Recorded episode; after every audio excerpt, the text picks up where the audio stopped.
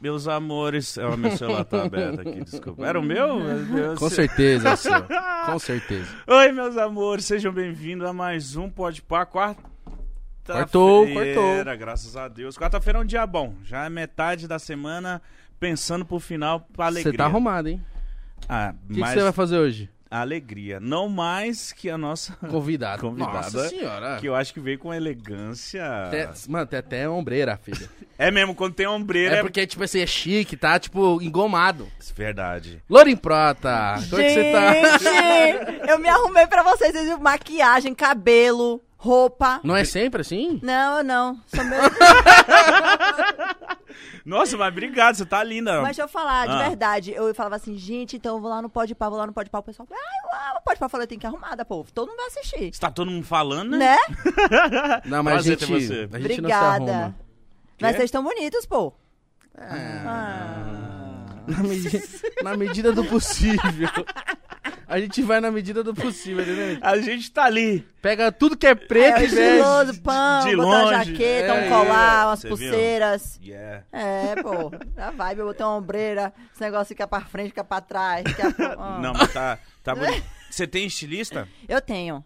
Tiago Cetra, maravilhoso. É bom isso? Adianta um lado? Muito. Pra gente que trabalha com imagem, né? Com a imagem da gente, adianta muito, assim. Na verdade, eu sempre gostei de moda. Léo também sempre me incentivou muito, porque ele curte muito moda. Léo entende, ele estuda mesmo. Eu não sou muito de estudar, não. Eu vejo, eu gosto, eu É porra, bonito- gostei. Entendeu? Mas eu não sou muito de entender. Eu falei, cara, eu preciso de alguém pra me auxiliar, assim. É, agora a gente tá fazendo um trabalho de imagem é, muito bacana. Depois que eu virei mãe, principalmente. Eu falei, ah, a gente precisa cuidar disso. E aí, Thiago Cetra, que tá fazendo esse trabalho comigo.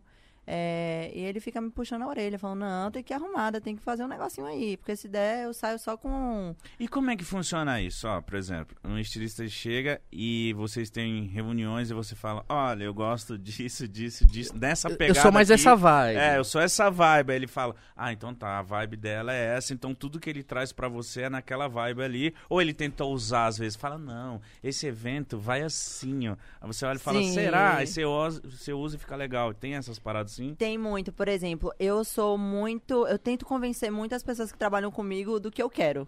E meu empresário ele fica puxando minha orelha e fala: Cara, a gente trabalha com você, a gente tá aqui pra tipo, te auxiliar. E você tá querendo que a gente faça sempre o que você quer, né? Porque eu sou muito assim. Falo, não, aqui essa maneira é melhor. E justamente é, o stylist ele chega pra trazer coisas novas. Então, quando ele vem com ideias de uma coisa bacana, nova, Aí ele falou assim, ó, eu acho que você deveria ir assim. Por exemplo, no domingão mesmo, agora na final, tava toda de rosa, tá parecendo um bombom, sonho de valsa, entendeu? Aí eu falei, é pra eu ir assim, ele vai assim que você vai arrasar. Eu falei, tá. E eu, tipo assim, todo mundo amou. Mas se fosse por mim, eu não sou muito de usar brilho, eu não gosto muito. Você não acho que- gosta? Não. Sempre tive isso, eu sempre acho que, sei lá, fica chamando muita atenção, as pessoas só... Ah, se eu fosse mulher bonita, filho. Você apareceu Eu um ia andar com o cu de fora. eu ia, mano. Eu tô nem... Tá rindo. Eu ia. que foi? Mas a bunda Aí o pessoal tá olhando, o que que é isso? É peito, filho. Isso aqui é bunda. é meu, Eu deliciona. tenho, porra. É. Viu, viu? Com certeza. É, mas depende também do lugar que você tava, né? Como assim? Depende, é, eventos, desfiles. Ele ia pra todo ah, lugar, todo lugar você tá de de Se eu fora, é. fosse uma mulher gostosa, eu ia buscar meus filhos na escola. Não, aí com roupa de academia. Ah, porra, eu sou é normal, gostosa, porra, é porra. normal, é Sou normal. gostosa, respeita a mãe gostosa. Vixe, o cara se empolgou, ele... Não, ele porque- tá afim, ele tá afim, vamos ver, vamos... Né? Mas você pode andar de cu de fora. eu lembrei da, da gente falando da Alma Rei, do Rebeldes. Verdade. Eu queria ter aquela Ela é maravilhosa. Aquele espírito. Aquele espírito. Entendi. Confiança. Você tava falando de roupa, Ah. e você falou que recentemente você foi mamãe. Com certeza, Liz, maravilhosa, linda. Lilica. Linda. Cresce um Só que metro a cada compra- um dia. Comprar roupa pra criança não é fácil, né? Não, gente, é horrível. Porque a minha filha, ela tá com nove meses, só que ela já tá vestindo um ano a um ano e meio. Eu não Mano. consigo acompanhar. Aí eu comprei as roupas bonitinhas, assim, pra cada mês, né? Ela pulou. O oitavo, o nono, ela pulou. No, Perdeu um monte de roupa. Muita. A sorte é que, assim, tem, a gente doa todas as roupas de Liz, entendeu? Mas eu falo assim, no dia a dia, quando eu vou botar uma, uma, uma bota, não cabe. Eu falo, pronto, não tem mais a bota. Aí vou botar uma sandália, não tem mais a sandália. Mas Tudo tá bonitinho crescendo lá. muito Tá rápido. muito rápido. Tipo, uma semana já faz diferença. Hum, Não, dias já faz diferença. Sério. Eu não tô exagerando, não. Eu tava falando aqui com vocês por causa disso. O Léo veio fazer o pode par com vocês, aí eu vi que tinha um shopping aqui na frente, né? Sim. Aí eu falei assim: eu vou lá comprar umas roupas, porque pra eu sair lá em Salvador é mais complicado em shopping, que a gente consegue já circular melhor. Aí eu falei, vou tentar. Achei umas roupinhas. Hoje ela já estava usando o quê? Uma roupa que eu comprei aquele dia. Porque- E você comprou pensando na frente. É, eu já compro pensando na frente. Tem quanto tempo isso? Uns 15 dias que Léo Tem veio? pouco tempo, tem, Tem nem um pouco mês. tempo, pois é. Que, que...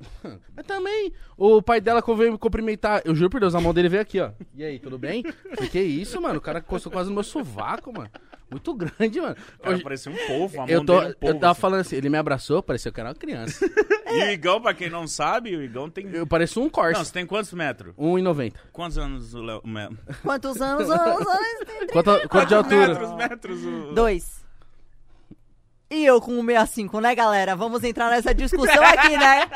Vamos, não Que vamos? Isso, gente. Que isso, ele é muito... Ele pega a mulher no colo e sai pra passear, cara. Ele pega a filha e ela no colo e vambora, gente. Vambora, galera. Vem com o papai. Ó, antes da gente continuar, falar do nosso patrocinador maravilhoso, que é a Sabala, que é uma desenvolvedora de som chinesa, que inclusive está aqui na nossa mesa aqui. E lembrando, se você usar o código Pode Passar Bala, você vai ter 10% de desconto para comprar sua caixinha de som. Lembrando que essa bateria dura mais de 10 horas, mítico. Sim. E ela vê se tá, tipo, ó, tá 10 minutos sem usar ela, ela desliga Usou para no churrasco, economizar. ficou bêbado e deixou ela ligada, ela, Ela desliga, desliga. sozinha. Pô, Exatamente. que massa. Você viu? Tem caixa que não desliga. Aí você vai ver, ligar no outro dia... tá Acabou a s- bateria. Acabou a bateria, tem que carregar. Então, ó, conheça essa bala. Tem QR Code na tela, Alex? Tem QR Code na tela e link na descrição. Queria muito, de verdade, que vocês fossem no Instagram deles, chegassem em peso lá no Importante. Podpah Importante. e você conhecesse as caixinhas deles, que são maravilhosas. Exatamente. Apoiar quem apoia a gente pra manter né, o projeto de pé, colocar o nosso no bolso também, que é importante, né? Com certeza. Com certeza. Cigano, com certeza. Você chegou da Bahia hoje? Não, eu tava no Rio. Caramba, Mas você vive hoje. assim, pum, pum, pum, É. cada dia um lugar? Cada dia. Tava um na lugar. Globo? Tava. Fazendo? A gente fez a final do Dança dos Famosos e também tive algumas campanhas lá, alguns projetos. E como que foi a final? Foi ótima, foi incrível. Nossa, a questão do dança mesmo pra mim foi um convite inesperado. Eu não achei que. Porque quando eu saí do, do Faustão, ele tinha comentado comigo. Ele falou que a gente tinha chamado pra, pra ser professora do Dança dos Famosos. E eu, com uma semana antes, pedi pra sair, porque minha mãe tava doente e tal, e eu voltei pra Bahia. Eu falei, cara, eu nunca vou ter essa oportunidade de ser professora do dança, porque normalmente são as bailarinas do programa que dançam, né? Enfim. E aí agora, como mudou todo o projeto do, né, agora o Luciano que tá à frente e tal, eles me ligaram, Laura, a gente tá com esse projeto, queria muito que você viesse como professora. Eu tava, acho que quatro meses, Liz tava com quatro meses, quatro, cinco meses. Nossa, novinha de tudo. Ela tava muito novinha, eu tava amamentando ainda. Aí eu falei, meu Deus do céu, como é que eu vou me mudar pro Rio de Janeiro com a criança e Porque tal? tem que mudar, né? É, basicamente, a gente passou meses lá no Rio, né? Eu ia e voltava, que eu conseguia ter essa flexibilidade, mas a gente ficava mais tempo no Rio do que em Salvador. E assim, foi essencial o apoio do Léo, porque ela é pequenininha, o pai também, ele é pai, né? Quer ficar perto, então ele se disponibilizou em ir pro Rio com a gente, ficou lá com a gente. Que legal, mano. Então, é, é massa essa parceria, assim. E você estando na. Tipo, como professora ensinando as coreografias e tal, não dá vontadezinha de competir, não? Do que? De dança? É, de ir lá e falar assim, ah, Mas queria é eu. muito fácil pra ela. Queria, é, queria Ah, eu na competindo. parte- É isso. Aí, por exemplo, eu não, eu não conseguiria ir como artista, porque eu trabalho com dança, Sim, então eu não teria é. essa oportunidade. Ser roubado. apelação, É. essa é É, apelação. entendeu? Mas foi assim uma experiência incrível pra mim, porque é, ali eu já eu já tava no, eu já tô no meu assim no meu dia a dia já é normal o que eu faço, já tá tudo ok, é, tipo gravo pro YouTube, faço um negocinho ali, danço aqui, tal, tal. Cara, quando você sai da sua zona de conforto, é uma parada que te. que, pelo menos eu cresço muito. Tanto como motiva, né? pessoa, como profissional, sabe? E o dança foi isso pra mim, assim. Eu, O que, que foi de mais desafiador, por exemplo? Porque você pegar uma pessoa, ensinar ela uma coisa que às vezes a pessoa nunca, Nunca- viu. Pois Nunca teve é. contato, Hoje né? você vai dançar salsa, Igão. Você vai falar, quê? Salsa pra mim é o ensinar, que pica põe no- na comida. Isso deve ser difícil, cara. É, na verdade, eu acho que são várias situações. Por exemplo, o Xande de Pilares, que foi meu aluno, no caso, o Xande, ele era muito tímido. E eu sou muito expansiva, né? Eu sou... Então, acho que ele meio ficou assustado, assim, de início. A gente super se deu bem. Xande aprendeu muito. E o que é mais difícil não é só a questão da dança em si, mas é o físico, que ele sente muito, né? A pessoa que tá aprendendo ali, quem não tem costume de dançar. Ah, eu treino. Não são os mesmos músculos, praticamente. Você sente dores. Por exemplo, eu treino e quando eu tô dançando ali, É outro. é outra parada. Eu sinto outro dores. estímulo. É, outro estímulo, entendeu?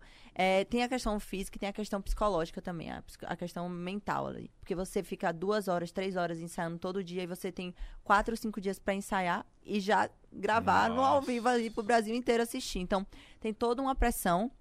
Você, aí você tem que é, administrar o sentimento do seu parceiro, né? Às vezes ele tá, não, não vou conseguir, não vou. Então você tem que ser uma psicóloga. Vai! Vambora. Bora, vai conseguir sim, meu filho. Mexe a bunda aí que vai dar certo. E tá dançando com um sorrisão, né? É, tem que ser assim. Então, Feliz. Qual que foi o- a dança mais difícil? Pra mim não teve mais difícil, assim, que o Xande, ele é muito, ele corre muito atrás, assim, pra ele não tem tempo ruim, sabe? Eu chegava assim, vamos aprender, vamos fazer, é, por exemplo, rebolar mesmo. Pra ele, rebolar era um tabu, tipo assim, não, não vou rebolar. Eu falei, vai sim. Aí ele fez, homem não rebola. Eu falei, meu marido então tá lascado, né, bem? meu marido então, meu amor. O, pai do reboleixo. O pai do Rebolation, então. E aí ele ia, ele, mesmo assim, com, com, eh, com esse pensamento, ele se jogava nas minhas ideias, sabe? É, mas eu acho que o que mais travou o Xande, que foi o mais difícil, assim, pra gente, foi o rock.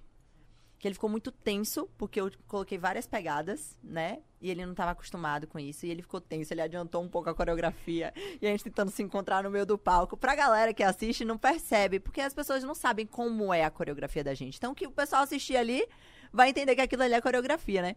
Então, Mas acho no, que. meio da- no meio dessa dança, você ficava falando com ele no ouvido? Não, Falo, pra no ouvido cá. não, eu gritava mesmo. Ah, é? Chama! Era assim, no ouvido dele, eu chama! Swinga, Xande, swinga! swinga! E quem tá vendo a imagem nem tá Né, percebendo, vendo? né? Tá Porque achando que vocês tem, estão... todo, tem todo um negócio. Quando vira de costas, assim, que a câmera não tá pegando minha boca, eu dava cada grito no ouvido dele. Que ele ficava assim. Ele fala pra mim quando eu fui Essa é gravar louca. agora. É! é essa Né, ele virou pra mim no meio da gravação, ele fez assim, por isso que eu não caso! Tipo assim, não quero mulher gritando no meu ouvido! Aí de hora que eles falam assim, esse Léo Santana é um guerreiro mesmo. Eu falei, é mesmo! É um guerreiro! Cara, Mas é deve massa. ser muito desafiador pra, no caso dele. Muito! Na TV, dançando. Muito. Nossa. E é isso que eu tô falando, o Xande era do nível de timidez que ele não conseguia me olhar no olho, pô. Ele, ele era assim, ó. Aí o Xande olha no meu olho. Porque a dança tem que ter uma tem química, que ter né? a troca, tem que ter, ter a troca. Eu acho que ele só relaxou um pouco mais quando eu falei assim: Ó, eu sou casada com o Léo Santana, tenho uma filha. Que eu acho que ele fez assim: opa! Menos uma coisa aqui, entendeu? Então tá, Então, então. tinha um, um- Quando ele viu o Léo, ele, ah, Léo. Aí, tipo, eles já se conheciam e tal. Eu falei, ó, tá tudo certo, aqui é a dança, a gente vai curtir, vai se divertir, aqui é pra você aprender a se soltar. Então, aí, quando ele começou, a gente começou a criar um pouco mais de intimidade, tudo fluía melhor, assim. Então, foi um, um, um processo muito bacana durante esses meses todos.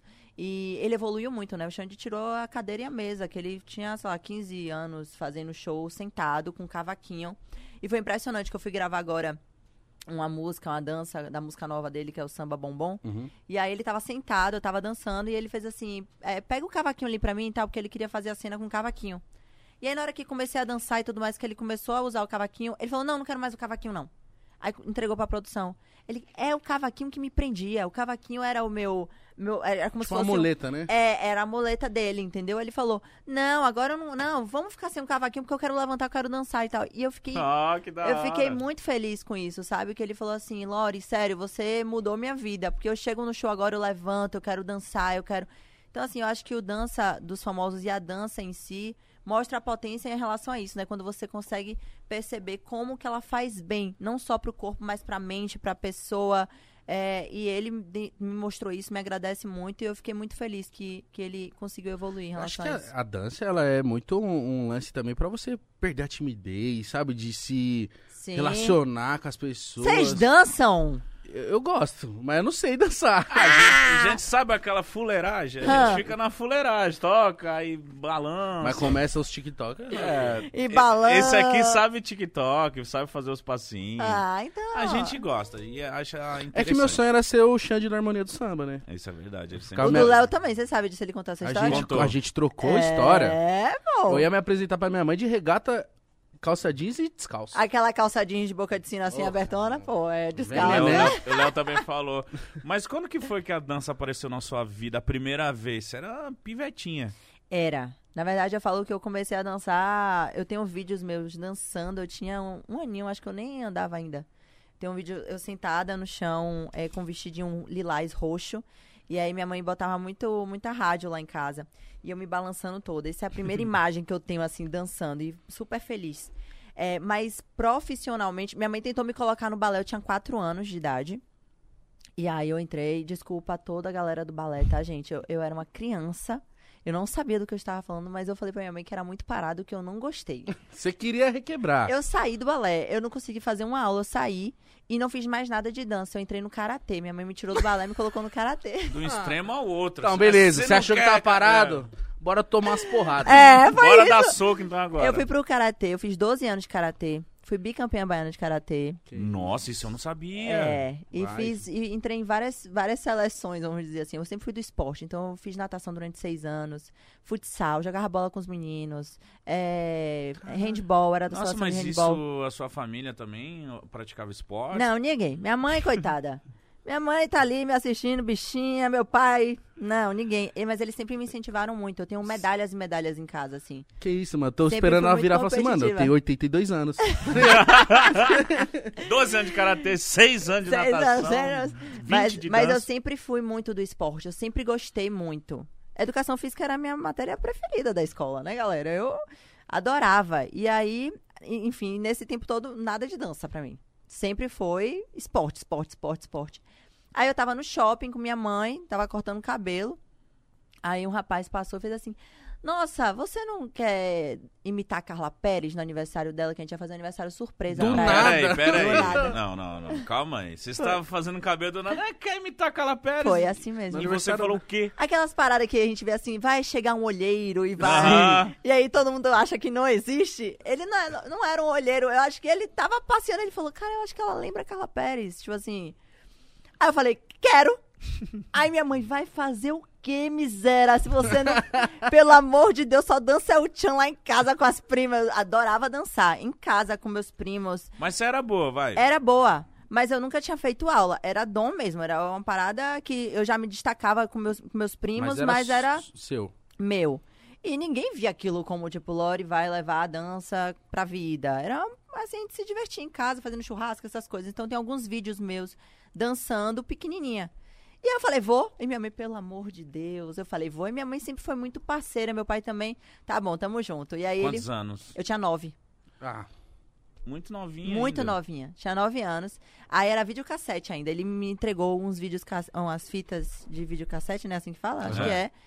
E aí eu ensaiava essas músicas da Carla. A Carla tinha acabado de sair do Tchan. Ela tinha iniciado o Algodão Doce, que é um grupo que ela... Acho que ela tem até hoje, de infantil. Uhum. E aí eu comecei a estudar essas coreografias. E pronto, aí fui pro circo. Foi no circo. O, o aniversário dela. E a gente tava no picadeiro. E a soltou vergonha? a música. Não tinha. Respondeu fácil, vergonha. Não, não, não, Não, não existia. Sério? Sério? Sério. Nem um frio na barriga falar, Nada, vai. E você, tá bom. Não, sempre fui muito assim. no samba. Ela me disse que ela, com nove anos. e aí eu fui, fui pro, pro circo lá, apresentei. Aí amei. Aí E eu comecei. E a, e a galera? Não, todo mundo na loucura. Uau! Aí Carla veio pro meu lado dançar Carlinha! comigo. E aí foi a primeira vez que eu a vi. Mentira! Tem uma história. É a minha história com a Carla foi- sempre foi muito conectada. Eu com quatro anos. Foi quatro anos, mãe, que eu ganhei gatinha Carla Pérez? Gatinha? Carla Eu Pérez ganhei era um prêmio? Era, eu ganhei gatinha Carla Pérez. Na época, é, a Carla tava no, no Tchan, no auge. E ela tava fazendo umas, um, tipo um concurso de desfile. Lá em Salvador. E aí eu entrei nesse concurso e ganhei primeiro lugar. E eu jogo na cara até dela hoje, até hoje, que a gente tem amizade. eu, eu ganhei um, um- Ela tinha uma grife, né, com, de roupas infantis. É, e um jantar. Esse jantar eu nunca tive. Aí eu já, ela já me pagou, ela já me pagou o jantar já, viu, Já? gente? Já. Já me Nossa, pagou assim, a gente já jantou várias vezes, já foi pra casa da outra, já, já Tá resolvemos. Eu falei, mas eu, eu, eu tava devendo esse, eu tava me devendo esse jantar. Aí com quatro anos eu ganhei o gatinha Carla Pérez, nunca mais tive contato com Carla, e cinco anos depois eu fui chamada no shopping pra representar Carla. Você falou isso Mas pra então ela? a Carla Falei. Pérez na Bahia. Ela falou, Deusa, menina, de novo a absoluta. gente se a cruzando gente aí. se cruzando. E aí fiquei enchendo o saco dela. O aniversário dela todinho. Terminei falando o picadeiro lá, eu falei, quero dançar com você, quero dançar com você, por favor, me bota no seu grupo infantil, eu quero muito dançar com você. Aí ela sumia, porque eu acho que ela tava querendo me dar um piteleco na testa. Aí eu, do nada, eu encontrava a produtora dela, por favor, Cida, eu quero muito dançar com ela no grupo. Ah. Aí eu acho que eu ganhei por insistência mesmo. E aí foi quando eu comecei a trabalhar com dança, vamos dizer assim, eu tinha nove anos, e aí eu dancei com Carla durante seis anos, No algodão doce. no algodão doce. Mano, ela ficou pedindo, a mãe falou, pelo amor de Deus. É, Bota Vem, ela. bota, vem, vem, pelo vem, amor vem. de Deus, bota essa menina pra dançar. E como que foi essa fase da sua vida? Tipo, você gostou, você se é, apaixonou, tem uma hora que você falou, ai, cansei. Como Não, que funcionava a rotina? Como que era? Então, Carla tinha o, o, o trio elétrico no carnaval. A gente sempre dançava todo o carnaval. Então era o, era, o carnaval, era o trio e logo depois tinha um show também no Parque da Cidade.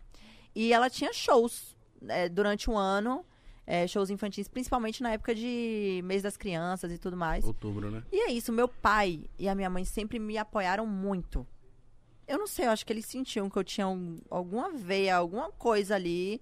E eles nunca. Eu sempre fui muito estudiosa. Então nunca teve esse negócio, tipo assim, você vai estudar, senão. Eu sempre consegui equilibrar as duas coisas. Então, quando tinha show, meu pai sempre, meu pai sempre estava comigo. Minha mãe trabalhava virando noite, tá? Minha mãe tem é, buffet, né? Trabalha com docinho salgadinho, então minha mãe trabalhava muito assim. E meu pai já trabalhava dia de semana, então final de semana meu pai conseguia me acompanhar nos shows. E dia de semana eu tava estudando, então nunca tive problema com escola, assim, de faltar aula. Mas sua rotina era corrida, Era então. corrida, era corrida. Mas eh, sempre deu certo, nunca tive problema com isso. E aí depois eu comecei a ficar maior que Carla, e aí eu saí De, de como assim? de altura. Sério? É, maior que eu falo assim. A, a criança eu ficou maior que comecei eu. a crescer muito, pô, já, tipo, adolescente, era um grupo infantil, né? E aí eu saí do grupo, mas eu falo que ali foi a minha escola de dança. É, Carla foi a minha escola de tudo, assim. É, de como tratar o fã, de reciprocidade, de troca de carinho, de amor. Eu observava muito ela.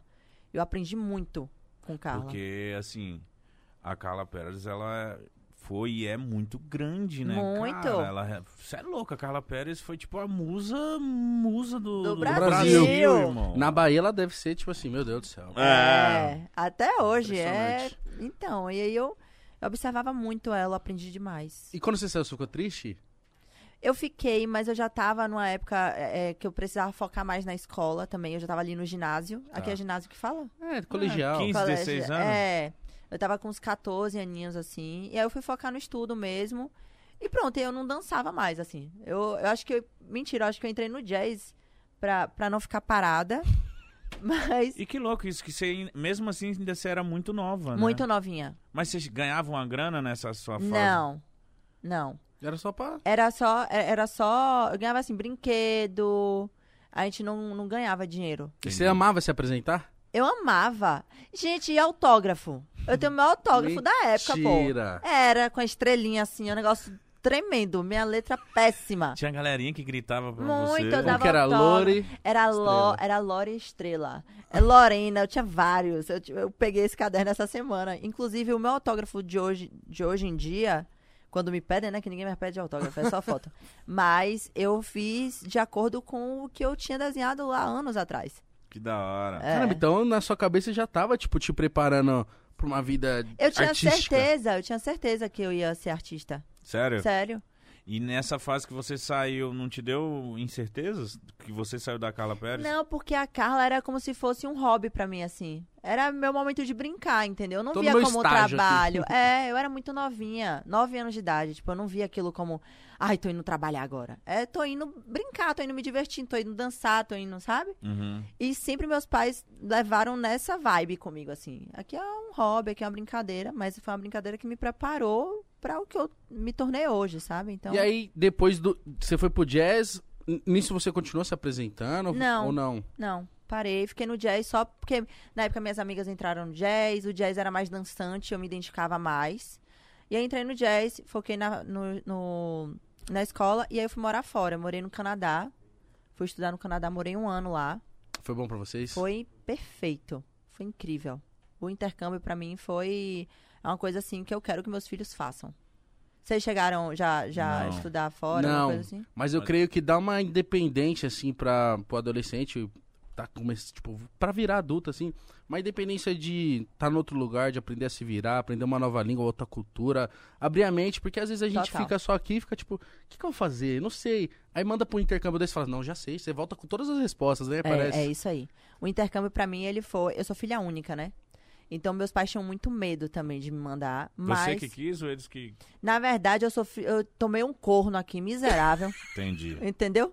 Queria fugir daqui. Eu, eu não queria- queria, rir, eu não queria, Eu queria ir embora. Isso é muito engraçado. Eu Tomei um tava corno, corno miserável. Miserável. Daqueles Você que- descobriu, você pegou. Foi. Ah, não. Foi, pô. Lasca- me lasquei todinha. O Mítico também já foi corno. Nessa fase também. Não, eu, eu já fui corno demais, pô. Se puder, bota o galho aqui, a árvore tá lá em cima. Mas eu tomei um corno, eu namorava há cinco anos. Aí minha melhor amiga da época, a melhor amiga irmã, aí começou a namorar com o meu, meu namorado. Beleza. Beleza. Foi nesse nível. E aí foi muito punk pra mim, porque éramos todos um grupo de amigas e ninguém se dividiu, não teve divisão, assim. Elas continuaram amigas, tanto minha quanto dessa menina. E eu fiquei muito mal, porque eu falei, cara, tipo, a menina foi muito escrota comigo e vocês continuam amiga dela, não aguento. Aí eu fiquei muito mal. Aí eu falei, eu quero ir embora. Vou pro Canadá. Vou pro Canadá. Vou luxar. Vou lá. E, tipo assim, pros meus pais sempre foi muito difícil, né? A gente nunca teve grana, assim. Eles ralavam muito pra me dar o melhor estudo. Lá em casa nunca foi de, tipo, roupa de grife, coisa de marca. Sempre foi estudo, estudo, estudo, estudo. Viagem, viagem, viagem. Então, quando tinha uma grana extra, eles me mandavam pra fora. Tipo assim, vai conhecer o mundo, entendeu? Sempre foi isso. E eu agradeço muito a eles por isso, porque pra mim foi o que me, me trouxe muitas experiências, muita riqueza de cultura, de conhecer outros lugares, como você tava falando, né? É, outras línguas, enfim, tudo. Lá no Canadá, você foi estudar algo específico? Não, eu fui fazer high school. Eu fui fazer escola mesmo. Nossa! É, eu vivenciei a- o high school como se fosse de filme, sabe? Como se você estivesse se formando ali. Me formando. E assim, eles não fazem a formatura, tá? Porque quando a gente vai, eu fui na metade do segundo ano. Tá. Então eu voltaria no início do terceiro. E aí o que acontece. Gente, é porque a minha vida. O que que aconteceu? eu levei um corno. Ah, Aí eu fui me embora. Tá. Aí eu ia passar seis meses lá. Nesse tempo, antes de eu ir embora, eu fiquei com o menino, me apaixonei, comecei a namorar com ele. lá na gringa? Não aqui, um mês antes de ir embora. Beleza. Ai. A hora é boa pra se amarrar. Aí eu fui, Ah. namorando com outro menino. Sim. Falava todo dia no Skype, tava- o menino tava o quê? Namorando com outra menina já aqui no Brasil. Meu Deus. É, foi. Eu tô falando, pô. Aí eu fui. aí eu fui. Acredite em mim. Eu tô falando, Eu tô falando, porra! Aí eu fui. Aí o que é que aconteceu? Ah. Falei, me lasquei aqui de novo, né? Outro corno, pan. Falei, vou ficar mais seis meses. Porque eu não sou bestalhada, vou voltar pra, pra Salvador pra fazer quizorra lá. Verdade. Vou ficar aqui, né? Curando minha, minha dor, meu corno. Aí fiquei lá mais seis meses. Peraí, mas antes, você já falava inglês? Sim. Porque, porque você foi pra uma escola, esse high school é tipo é É, geral... ela de história, geografia. É, o professor não tem É. paciência. Ele tá falando inglês e quem não saber, E é, foda-se. fi, é isso aí, né? foda-se. É. Nossa, Por e- isso que eu me lascava. mas como que foi sua adaptação lá? Tipo, isso é curioso pra galera saber. Tipo, você Muito. chegou Conseguiu lá... fazer amizades. É. Sim. Então, na verdade, lá no Canadá, o que é que tem? Lá tem muita gente, tem muito asiático, né? Então, é, às vezes era muito complicado pra mim, porque tem uns canadenses, mas tem muita gente de fora.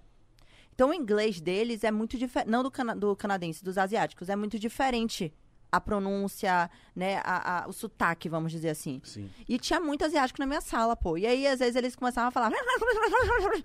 E eu ficava, caralho, velho, não tô entendendo mais porra nenhuma, eu não sei mais o que, que tá falando aqui. Aí eu perguntava às minhas amigas canadenses, entendeu? O que é que eles estavam falando. Então eu tinha que procurar ter amizade com os canadenses. Então isso, pra adaptação, demorou um pouco. Eu, antes de ir pro, pra Vancouver, que eu morei em Westminster, que é do lado de Vancouver, eu morei um mês em Toronto. Eu fiz um mês de, de escola de inglês mesmo. Então, para chegar um pouco mais preparada pro high school, porque eu sabia que eu ia aula de geografia, de história, de matemática, tudo Meu Deus. em inglês. E, e, assim, é, você tem que também entender que você tá ali para aprender inglês, você tem que meio que se afastar dos brasileiros, vamos dizer assim, né? Eu tinha meus amigos do Mas Brasil. parar de conversar em português, tipo, se adaptar à cultura ali. É isso aí. Senão não aprende. Não né? aprende. Então eu comprava livros, é, gostava de escutar muita música, é, revista, tudo isso eu, eu pegava. E é, dentro de casa, você morar com canadense mesmo. Então era inglês o tempo todo, né? Lá é frio? É, muito. Muito frio. E você E que é da povo? Bahia, E eu não detesto frio. Eu detesto tá frio, amando lá. É isso, só que eu queria vivenciar isso. Porque eu o calor já vivo aqui, entendeu? E lá no Canadá é muito, é muito interessante, porque lá tem as quatro estações muito bem definidas. Então, lá tem o verão muito quente, o inverno muito frio, o outono que começa as plantinhas a cair lá, as folhinhas. A primavera bem florida. É muito lindo de ver.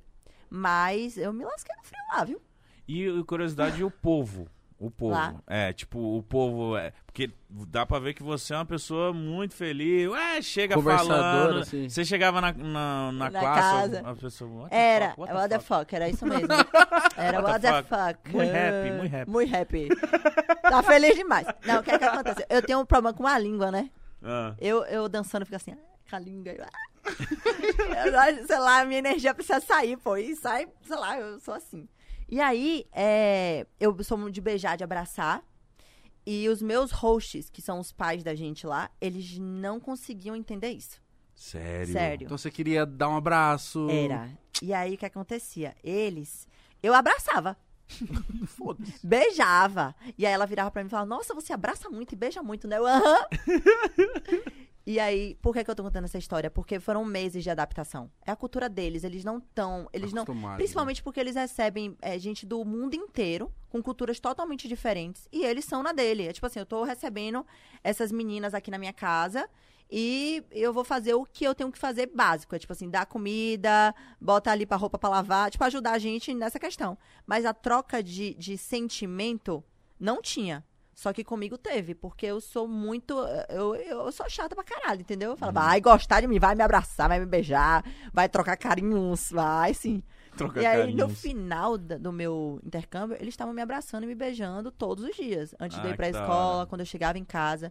A gente criou uma relação muito assim, de troca. Então quando você voltou, ficou triste. Muito. Eu voltei depois, quase 10 anos depois eu voltei, levei meu pai e minha mãe lá pro Canadá agora. Tem uns 3 anos. Mas pra conhecer seus pra hosts? conhecer meus hosts. Ah, que Da fofinho, mano. E como que funciona essa parada de roxa? São famílias que recebem dinheiro pra receber vocês? Como que é isso? É isso. Na verdade, eu acho que cada país tem um, tem um tipo diferente de, de, dessa- de receber esses estrangeiros, né? Eu não sei, posso estar errada, tá, gente? Mas acho que nos Estados Unidos é uma troca. Normalmente eles fazem um intercâmbio mesmo. É, recebe alguém do Brasil, eles mandam alguém dos Estados Unidos. Tem uma troca mesmo de intercambistas. É, no Canadá, não, não sei se tem dessa maneira, mas do meu jeito, eles recebem mesmo e, e recebem grana pra eu estar na casa deles. Eles, eh, essa família minha, eles tiveram cinco filhas, meninas. E elas já tinham saído de casa, então a casa era enorme, cheia de quarto. E eles falaram, vou fazer o que aqui? Tipo, eu e a mulher sozinha aqui, vamos receber gente. Então eles recebiam. Cada mês tinha uma. Eu conheci gente da Alemanha, da Suíça, Mano, da que Itália. É, eram meninas de, de cada lugar, assim. E como eu fiquei um ano inteiro com eles, eu conheci a, a- a- o intercâmbio ele foi grande, entendeu? Eles recebiam muitas meninas. Então foi muito enriquecedor pra mim, assim. Então a você foi a que ficou mais fixa ali na casa vendo um monte de gente passar. É. Caramba, que muito louco. É, e como que, como que chegou, chegou o limite do, do visto pra você ir? Por que, que você teve, voltou? Porque eu, eu tava já no terceiro ano aqui no Brasil. E eu tava lá ainda, como eu falei, eu fiquei mais seis meses. Uhum. Então, é, meu pai e minha mãe sempre foram muito do estudo, como eu falei. Vem terminar. Vem terminar. E eu cogitei ficar lá pra fazer o a minha faculdade, meu college lá.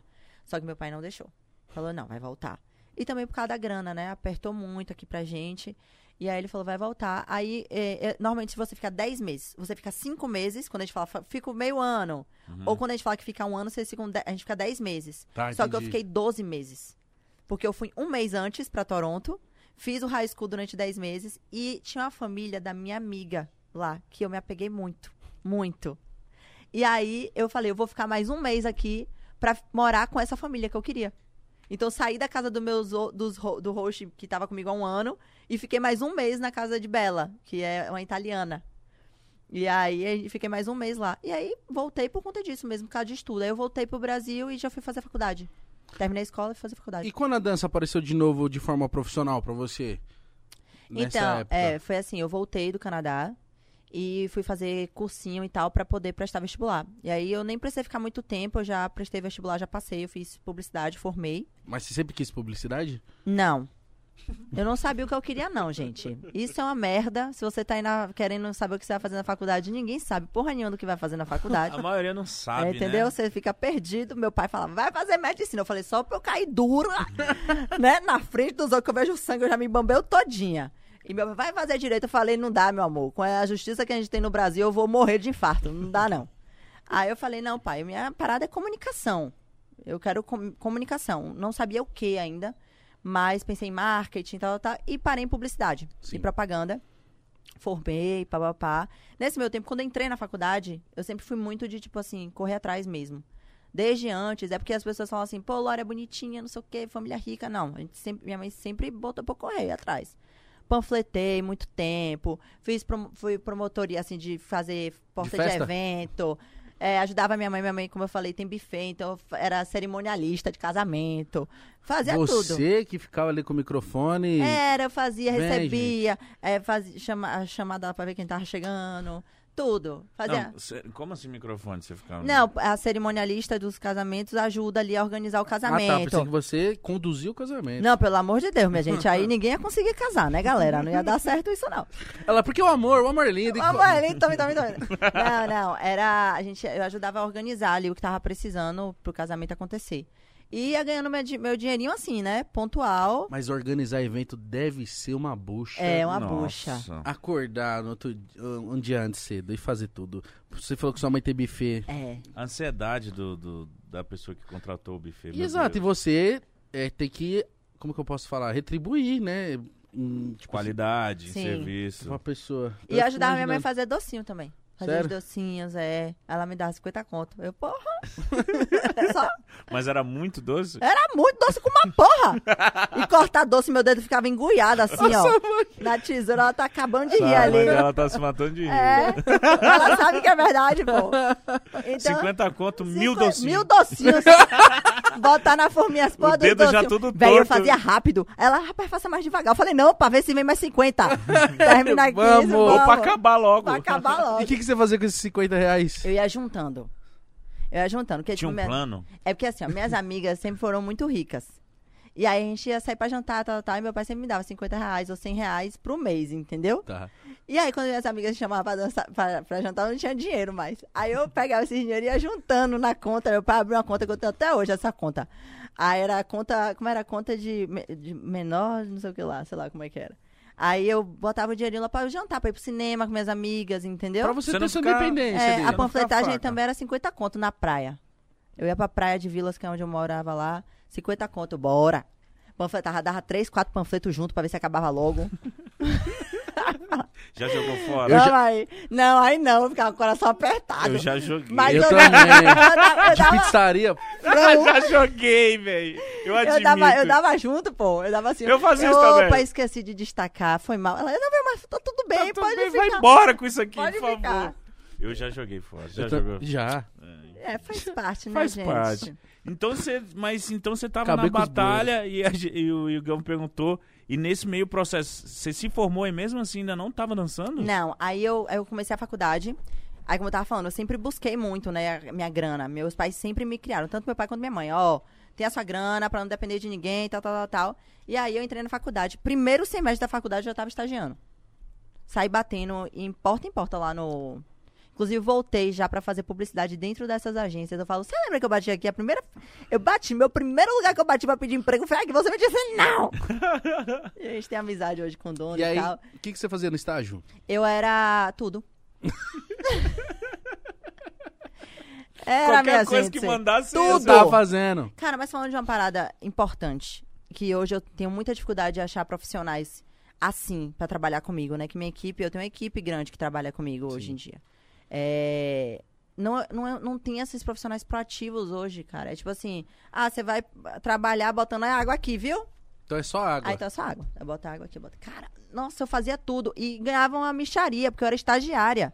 E eu tava feliz da vida. Tipo assim, bora, todo dia de manhã eu ia felizona, porque eu entendia que aquilo ali, aquilo ali tava me ensinando. Então eu fazia tudo. Eu produzia evento. Na época, é, do fit, é, eu participei do Fit Dance. Não, isso aí a gente queria A falar gente com queria você. falar isso isso aí aí é... também. É, né? Eu, eu participei do Fit Dance. E como é que foi que aconteceu? Eu tava estagiando, eu, eu, eu bati em várias portas, levei meu currículo, não tinha porra nenhuma. nessas agências. Tinha nada. Eu tinha acabado de entrar na faculdade, tinha que nada. Ah, mas eu. Só força de só vontade. força de vontade. Bora. E aí recebi vários nãos, mesmo. E aí entrei nessa agência, que era uma agência grande de Salvador, que eles trabalhavam com produção de clipes e eventos. E aí eu trabalhava tanto na produção de clipes de, de artistas, que foi assim que eu conheci Léo, quanto na produção de eventos grandes, é, de marcas grandes. E pronto, aí desfizeram essa agência, aí eu fui para outra agência de um dos sócios que ficou e fomos. E aí nessa nova agência, eles criaram o Fit Dance. Isso você estudando. Isso eu estudando, primeiro e segundo eh, semestre da faculdade. Mas você participou da criação junto também? Você é uma não, das eu, eu não, não sou criadora. Eu tava, na, eu tava na agência, trabalhando na agência. E aí, nisso que eu trabalhava na produção, Você eles viu nascer. descobriram. Vi nascer. Eles descobriram que eu dançava. Ah, você dança? Falei, é, dançava, danço. Mano, é muito faz tudo mesmo. É, mas menina, danço. você dança? Danço. Danço. Vambora. Quer fazer um teste, não, pra ver se você entra no Fit Dance e tal? É um projeto novo, no papel ainda, gente. Eu fui a primeira mulher a entrar, no, a primeira é, mulher porque já tinha uns meninos já, assim, pra entrar. Mas a entrar no Fit Dance. E aí eu falei, entro, vamos, que bora fazer. E aí eu passei, e aí eu comecei a dançar e a produzir as coisas do Fit. Então eu produzia os DVDs, eu produzia as roupas, eu produzia... Produzia assim, tipo, eu que mand... confe- é, ligava pra ver confecção, Ah, eu que ligava... Era. E ainda E dançava. ainda dançava. Câmera, alugava câmera, áudio, estúdio, E alimentação. Aí aprendi as coreografias, gravava as coreografias. Era assim. Então eu fazia tudo no fit. Aí, como eu tava na faculdade e começou essa parada de rede social, aí eu comecei a fazer cursos sobre rede social. E eu comecei a fazer, eu era social media do Instagram do fit também, entendeu? Trabalhava com tudo, tudo que mandava eu fazia.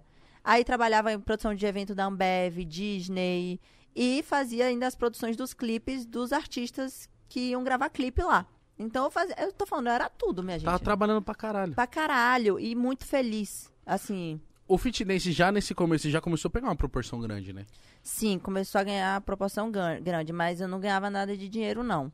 Entendi. Entendi. Enfim, mas. É, não Mas- é porque você fala proporção grande, parece que tipo assim, já tava começando a ganhar grana. É, começando, tipo, Não, porque o não- fitness, pô, você Fez entra lá. barulho, fez as core... oh, o fitness No é o fit, pai no- do No TikTok. fit eu nunca ganhei dinheiro, não. Mas assim, eu ganhei experiência. E eu ganhei. É porque. não, é isso. Eu entrei no fit não foi por grana e não foi de verdade. Foi- eu amava dançar. Então eu tava felizona ali. Tipo, eu tava trabalhando, estudando e hobby. Era a mesma coisa de Carla, na- no, no meu pensamento. Aham. E, enfim, tava- o meu trabalho no fit, que eu via remuneração, era o backstage. Na Era o que eu fazia a produção, entendeu? Era só isso. Ali na frente, a gente sempre tinha, um- a gente sempre tinha conversa, tipo assim, vamos crescendo junto, vamos em equipe, a gente vai fazer isso aqui funcionar e tal. Então era como se fosse um trabalho em equipe pra a parada começar a ganhar dinheiro, porque foi um, um- um projeto, assim, inovador, né? Vamos dizer assim, de Caramba. dança pra caramba, foi muito inteligente. Já É. fui em festas de família que não se colocava as músicas. Se Colocava as coreografias. os vídeos da fitness. E o pessoal queria, toma. É. Você sabe as coreografias? Não sei. Pior que deve saber sim. Tem as antiguinhas só. E aí, é, comecei a desenvolver no FIT, fiquei três, três anos, três, ou- três anos e pouquinho, Bastante. bastante tempo dentro dessa agência. Trabalhei três anos lá como pu- é, publicidade e tudo Com mais, tudo. com tudo. E nesse meu tempo conheci Léo, que ele foi gravar um clipe lá e quem produziu esse clipe fui eu. Aí ele me viu pela primeira vez, Aí ele já ficou. hum, aí ele já pegou meu número, já me ligou no mesmo dia. Que isso. Nossa, ele é apaixonou. rápido, ele é rápido. É pra não perder, né, Mítico? Aí, Pra não perder, deixa E aí, escapar. aí a gente, ele me ligou, falei, namoro, meu filho, não dá não. Ah, você namorava. Namorei. Nessa época eu namorei quatro anos. E aí ele tentando, tentando, tentando, tentando, e a gente não rolava porque eu realmente namorava. A gente ficou muito tempo nesse lenga-lenga. Um papo furado. É, nessa história aí. Mas conheci ele assim, né, na produção e estudando faculdade e tal. Aí, nesse meio tempo, eu tava finalizando a faculdade no TCC. E pra mim tava lindo, porque eu tava finalizando a faculdade. Falei, pô, vou sair de estagiária, vou ser contratada. Pô, três anos de- já de estagiária ninguém merece mais, né? Vou formar e eles vão me contratar. Então, pra mim tava lindo, as coisas estavam correndo Mas de uma peraí, maneira... a sua carreira na internet também já tava. Não tava? Não, eu comecei. é, dentro do Fit Dance eu comecei a, a ter um burburinho bom, né? Eu comecei a ficar conhecida. Nesse tempo que eu vou falar com vocês, eu tinha três fã-clubes. Eu devia ter uns, sei lá, 30 mil seguidores, 20 mil seguidores na, na- no Instagram. E isso na época era, tipo, muito, né? Aí eu, eu falei, caramba, vou continuar estudando e tal. E aí, nesse meio tempo, chegou um, um flyer no meu celular do concurso Bailarina do Faustão. Que eles estavam fazendo um concurso que iria ser ao vivo no programa. E, enfim, estavam recrutando meninas do Brasil inteiro. Aí eu tava, foi muito assim, eu tava sentada com meu pai, eu lembro como se fosse hoje. Falei, pai, ó, bailarina do Faustão. Porque no fundo, no fundo, eu sempre tive vontade de trabalhar com a dança, mas eu não via futuro. E eu sabia que não era um papo que eu podia ter com meu pai, porque ele ia falar: "Cara, eu ralei muito pra pagar a faculdade, pra você estudar. E aí, você vai ganhar dinheiro com a dança como? É seu sonho, mas e aí?" Porque a realidade naquela época era ou você dançava com banda, ou você tinha uma escola de dança, vamos dizer assim. E eu não tinha know-how pra ter uma escola de dança, eu nunca tinha estudado sobre dança, é o que eu falo. Sempre foi dom, então não tinha como abrir uma escola de dança. Enfim, não tinha como seguir nenhuma das duas ó, é, alternativas. E a minha alternativa era estudar mesmo, faculdade e tal. Aí, eu fiz, ó, pai, um Que flyer legal, ó. aqui, ó, que bacana. E aí ele fez, isso é o TCC. Ixi, Nossa, na hora. Na hora. Ah, toma. já jogou foco pra outro lugar. Aí eu falei, não, eu tô fazendo TCC e tal, tal, tal, tal. Ele falou, aí ele sentou e teve um papo super cabeça comigo sobre realidade mesmo. E aí eu meio que recuei nisso, minha mãe tava na porta ouvindo toda a conversa da gente. Aí, vida seguiu. Aí um belo dia eu tô na faculdade, me ligam. Ó, você passou no primeiro. Na primeira etapa do concurso bailarina do Faustão. Sua mãe te inscreveu. Com a fâmea. Ela e Fernanda Mano. me inscreveram. Escondido. Que foda. Foi. Que foda. E assim, eu, assim, né? Não passava nada. Por quê, amore? Eu, bailarina do Faustão, nunca tinha feito balé na vida. Falei, agora que eu vou pagar o maior mico da minha vida, vai ser lindo em rede nacional, dona Lia. Puta que pariu, porque você fez isso comigo. e assim, a cabeça mil com o TCC. Quem passou já pro TCC sabe do que eu tô falando. É pressão, pressão, pressão. E a minha mãe, é, te inscrevi. Eu falei, não tô vendo. E aí meu pai, meio puto, mas sem querer demonstrar que tava puto. Eu falei, vou focar aqui no estudo. Aí chegou o dia da seleção presencial, que foi lá em Salvador. Foram 12 mil meninas inscritas. Caralho. Nossa senhora. Sério. Que isso? Foi muita gente. E nesse dia, gente, sério, tudo tava dando errado. Eu briguei com minha mãe por causa da roupa. Que ela falou, só tem essa roupa pra ir. Eu gostava de uma sainha rosa. Ela, só tem essa roupa pra ir. Eu falei, eu gosto dessa roupa, deixa eu ir com essa roupa dançar. Você já tá me botando num lugar que eu nem me inscrevi. Enfim, Você foi com essa rosa? fui. Entendi. Óbvio. Aí, é, teve um acidente. Eu moro do outro lado da cidade. Quase eu não chegava. Eu fui uma das últimas a chegar Meu Deus. Nossa. no concurso. Muito trânsito. Eu falava, tá vendo, minha mãe, que não é pra gente ir, não dá, vai dar certo, não é pra acontecer. Minha mãe, vamos, a gente vai. E ela não arredou o pé. Aí ela me levou, cheguei lá e fui passando, passando, passando, passando, passando. Passando de fase, passando de fase. Mas como é é que isso, era? né, tipo pô? assim, era você chegava lá e falava assim, ó, ó, pegava, separava vocês em grupos, dança essa música. Como que era? Era assim, era uma fila do tamanho da zorra, no sol quente lá. E aí, era, você entrava sozinha na sala. Aí tinha os, as três rapazes, que eu conheço todos, diretor, diretor de não sei o que lá, Jurado. os jurados. E eles soltavam a música. Eram três músicas coladas uma na outra, de ritmos diferentes. Você lembra o que, que Eu lembro que tinha Bruno Mars. E o resto foi só trauma. Eu não lembro mais de nada. Só trauma.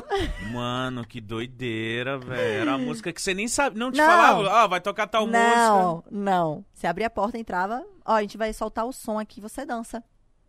Era assim. Vambora. Vamos ver se Vambora. você é boa. Era isso. E como que foi a sua primeira desenvoltura? O que, que foi? Eu que você... acho que foi péssimo. Eu não lembro mesmo. Eu entreguei na mão de Deus. E eu não lembro de detalhes, não Meu Deus, lembro. que eu apaguei, eu Nossa, apaguei isso- da memória porque eu saí traumatizada. Eu falei, gente, eu fui muito ruim. Puta que pariu. Porque a cara deles, eles ficavam tipo assim. É. Era assim, não, não esboçava nenhuma reação, era assim. Aí eu. E você aqui, ó. Acabou, gente? Acabou, pode sair. Acabou, acabou, obrigada. Aí você saía. Meu Deus. Só que quando eu saí, logo quando eu saí, o diretor veio atrás de mim. Atrás, assim, logo em seguida vieram conversar conversar, né? comigo. Falaram, ah, você tem, você tem a disponibilidade hoje de tarde, a gente vai gravar um VT é, aqui no, na Bahia, em frente ao farol da Barra, é, com, as, com as pessoas aqui de Salvador e tal. Eu falei, na hora eu falei, passei. Porque eles Você não iam me ligou, chamar, é, né, gente? Pra ficar mais É. tempo. E aí eu falei, mãe, eu não sei se eu fui boa, não, mas eles me chamaram pra gravar um VT. Aí minha mãe, passou. Tenho certeza que você passou. E aí eu fui passando, aí a outra etapa já foi aqui em São Paulo. É. Mesma pegada? Tudo do mesmo jeito? Pior. Porque era ao vivo. A música a gente não sabia, a gente não sabia o que, é que a gente ia fazer, a gente só sabia no palco. Com o Faustão, né? Que já dá um tremelique, um, um perigo. Porra! Loura e prota. Nossa, era assim. Era assim. Filha da dona Lívia. Era assim, ao vivo, ó, pronto, vamos soltar o som, pá, agora você vai fazer um duelo aqui com ela. Soltou, era eu e uma menina. E quem escolhia, ca- em cada domingo, foram quatro domingos ao vivo, era o público de casa. Era a votação de casa. Mas vocês tinham que falar, vocês falavam. Falava, se apresentava e dançava. E aí, uma única vez que eu sabia qual era a música que eu ia dançar, que eu tinha que coreografar e apresentar lá no, no dia, eu basicamente não consegui criar essa coreografia, porque foi na semana do meu TCC, na semana da minha banca de TCC. Nossa. E aí eu tava na, eu tava na, na- eu tava lá com 300 mil meninas no hotel. Qualquer lugar que eu ia do hotel, tinha gente ensaiando. Então aquilo tava me consumindo muito, era desesperador. Falava, gente, eu não conseguia concentrar, não sabia se eu focava no TCC, se eu focava naquilo, porque no fundo, no fundo, era meu sonho, entendeu? Que eu tava vivendo ali. Uhum. Só que eu não queria transparecer aquilo por causa do meu pai. E aí eu falava, cara, o que é que eu faço? Eu ia pro quarto, a menina que tava no quarto comigo tava ensaiando. Aí eu ia pro corredor, tinha a menina ensaiando. E eu tinha que sentar pra estudar meu TCC. Eu tinha prova e banca de TCC na semana. E aí eu pedi ajuda a alguns amigos pra me ajudar a criar essa coreografia. Enfim, e aí eu passei nessa fase, obviamente. É, mas foi, eu falo que foi uma das épocas mais difíceis e desafiadoras da minha vida. Porque eu tava ali sobre eh, o que eu acreditava, que era uma- formar, que eu estudei a vida inteira pra ter uma formação, e sobre o meu sonho, que era a dança. Então, era tipo assim, você não tem como escolher isso aqui não, você vai ter que dar conta dos dois. Então você não conseguiu coreografar. Sozinha não. Eu tive que pedir ajuda. Eu não consegui coreografar E sozinha. o TCC? Vou, vim pra Salvador. Aí fiz a banca, fiz a prova, a gente tirou 10 em todas, em todas as bancas do TCC. isso? Caralho, isso é zica, Ganhamos hein? sete prêmios. Porra. E até hoje eles apresentam o nosso TCC como referência da faculdade de publicidade. Caralho, isso é embaixo. Aí seu pai. Essa é minha filha, caralho. Tirou 10 Aê, em pô, tudo. agora você pode dançar até no. Eu era achado que eu sabia do potencial. E aí, e aí eu entreguei, eu lembro como se fosse hoje, assim. Foi muito, foi muito louco, porque eu fiz a banca, tal, ganhei, passei, tal, tal, tal. Eu peguei o diploma, entreguei pro meu pai. Voltei pra São Paulo Pare de mexer o saco. pra fazer a final. Pra Caralho. fazer a final. Nossa, que era a música que você tinha que coreografar? mano. Bang, bang, into the room. I know you want it, bang, bang, I love you. Não sei cantar muito, não. Só uma mão vai na cabeça e outra. A minha música infantil, só eu que sei cantar essa. Mas, enfim, aí vim e ganhei o concurso né, em primeiro lugar. E que, que e, tipo, ganhava o quê? Uma grana? eu ganhei uma grana, ganhei um ano de contrato com a Globo e ganhei um carro. Uh, porra. Mas na época eu não fiquei com nada, dei tudo pros meus pais. é. Não, mas a melhor coisa. Porque a gente tava passando por uma crise financeira muito forte. E aí é, eu dei tudo pra eles. E eu falei, tô indo pra São Paulo. Eles, a Globo me ajudou com a, uma grana de tipo. Pra, pra eu ficar aqui em Sampa, mas eu não tinha onde morar, por exemplo. Eu não tinha grana mesmo. A gente tava bem apertado, assim. Foi uma época também bem punk. E aí eu fiquei em São Paulo morando no hotel, pela Globo. E aí depois eles não podiam mais me bancar aqui, depois de um determinado tempo. E aí eu falei, vou ter que voltar pra Salvador. Não tenho como ficar aqui. Nesse período de um ano que você tinha? É. Nossa. E o que, que, que aconteceu? Aí um amigo meu perdeu o irmão num acidente. E aí ele falou, tô indo pra São Paulo. Aí eu falei, cara, eu tô morando aqui, mas eu não tenho mais onde morar, basicamente, porque não tenho como me bancar aqui. Aí ele, vamos morar comigo. Eu falei, mas eu não tenho como te ajudar. Ele falou, não, você mora de favor comigo, não tem problema nenhum, pode morar aqui. Aí eu morei com ele seis meses, sem pagar nada. Caralho, que pessoa foda, hein? É, Felipe Beribá, um beijo. Te amo, amigo. Casou agora também. Mas também ele tá precisando de alguém pra levantar o astral. Cara, também. mas foi uma É. troca Isso muito conta legal. muito. É, Foi uma foi uma troca. troca muito legal. E, tipo, amigo mesmo, tá, gente? Não foi. não- a gente nunca se pegou, não tem esse negócio, não. Eu acredito muito em amizade de homem e mulher, sim, assim, eu não. Eu tenho muito amigo homem, assim. E que nunca teve, nunca aconteceu nada. Acho que basta pra estabelecer os limites. É, justamente. É e isso. é porque fala assim, ah, morou de favor, né? Já pensa em outra coisa. Mas não, era tipo amizade mesmo. Foi, uma- foi a gente tava precisando um do outro naquele momento. Eu morei seis meses com ele. E aí, depois de um tempo, eu comecei a ficar conhecida no Fit e no, e no Faustão. E eu comecei a ganhar um dinheirinho a mais, assim, vamos dizer, com o Instagram, cobrar uma publi, uma coisinha a outra. E como que você ficava é, mais famosa, assim, no Faustão? Porque no Faustão a gente vê, tipo... Eu não Uma- ficava, não, ficava no terceiro degrau. Porque o coreógrafo não gostava de mim, ele me botava lá atrás. É, sinceridade. Porque é uma parede, né? De, de várias dançarinas. Aí como é que se destaca ali? Na hora que vê um close, você tinha que Era, eu abestalhada tava lá o tempo todo. Uh! Tinha que estar muito feliz. Mas assim. Você é louco, se o Faustão falar, você fala, caralho, Faustão! Te mas- amo, Faustão. É, oi, oi, oi, oi, oi. Mas não, eu ficava lá no terceiro degrau mesmo, minha gente. Não gostava de você. Não. E o Faustão? Ele gostava, eu acho. Eu gostava dele também. Faustão parece ser muito gente ele boa, é né? massa. Eu, eu acho ele muito bacana, assim. Só que aquilo, tipo, 30 mulheres no palco, 40 mulheres no palco, gente. Ele vai olhar pra mim e falar: Opa, Lauren Prota, desça aqui, fica aqui do meu lado, querida. Ele não tinha as preferidas?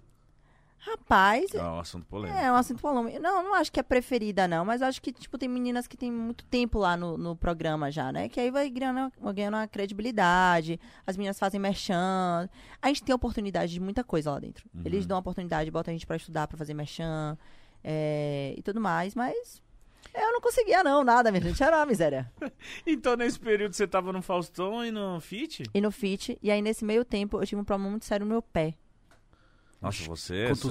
história... É. O que que aconteceu? Tropeçou? Não, no, o salto alto. Eu não tava acostumada no site salto alto. E aí eu desenvolvi um neuroma de Morton no meu pé direito, que, Que é uma é inflamação no isso? nervo do pé. A dor do caralho. Uma dor. Só pelo nome, neuroma de Morton. Não tem como essa porra Já ser. tá doendo. Não tem, já Não- dói. não só tem de como você ser legal É. isso aí.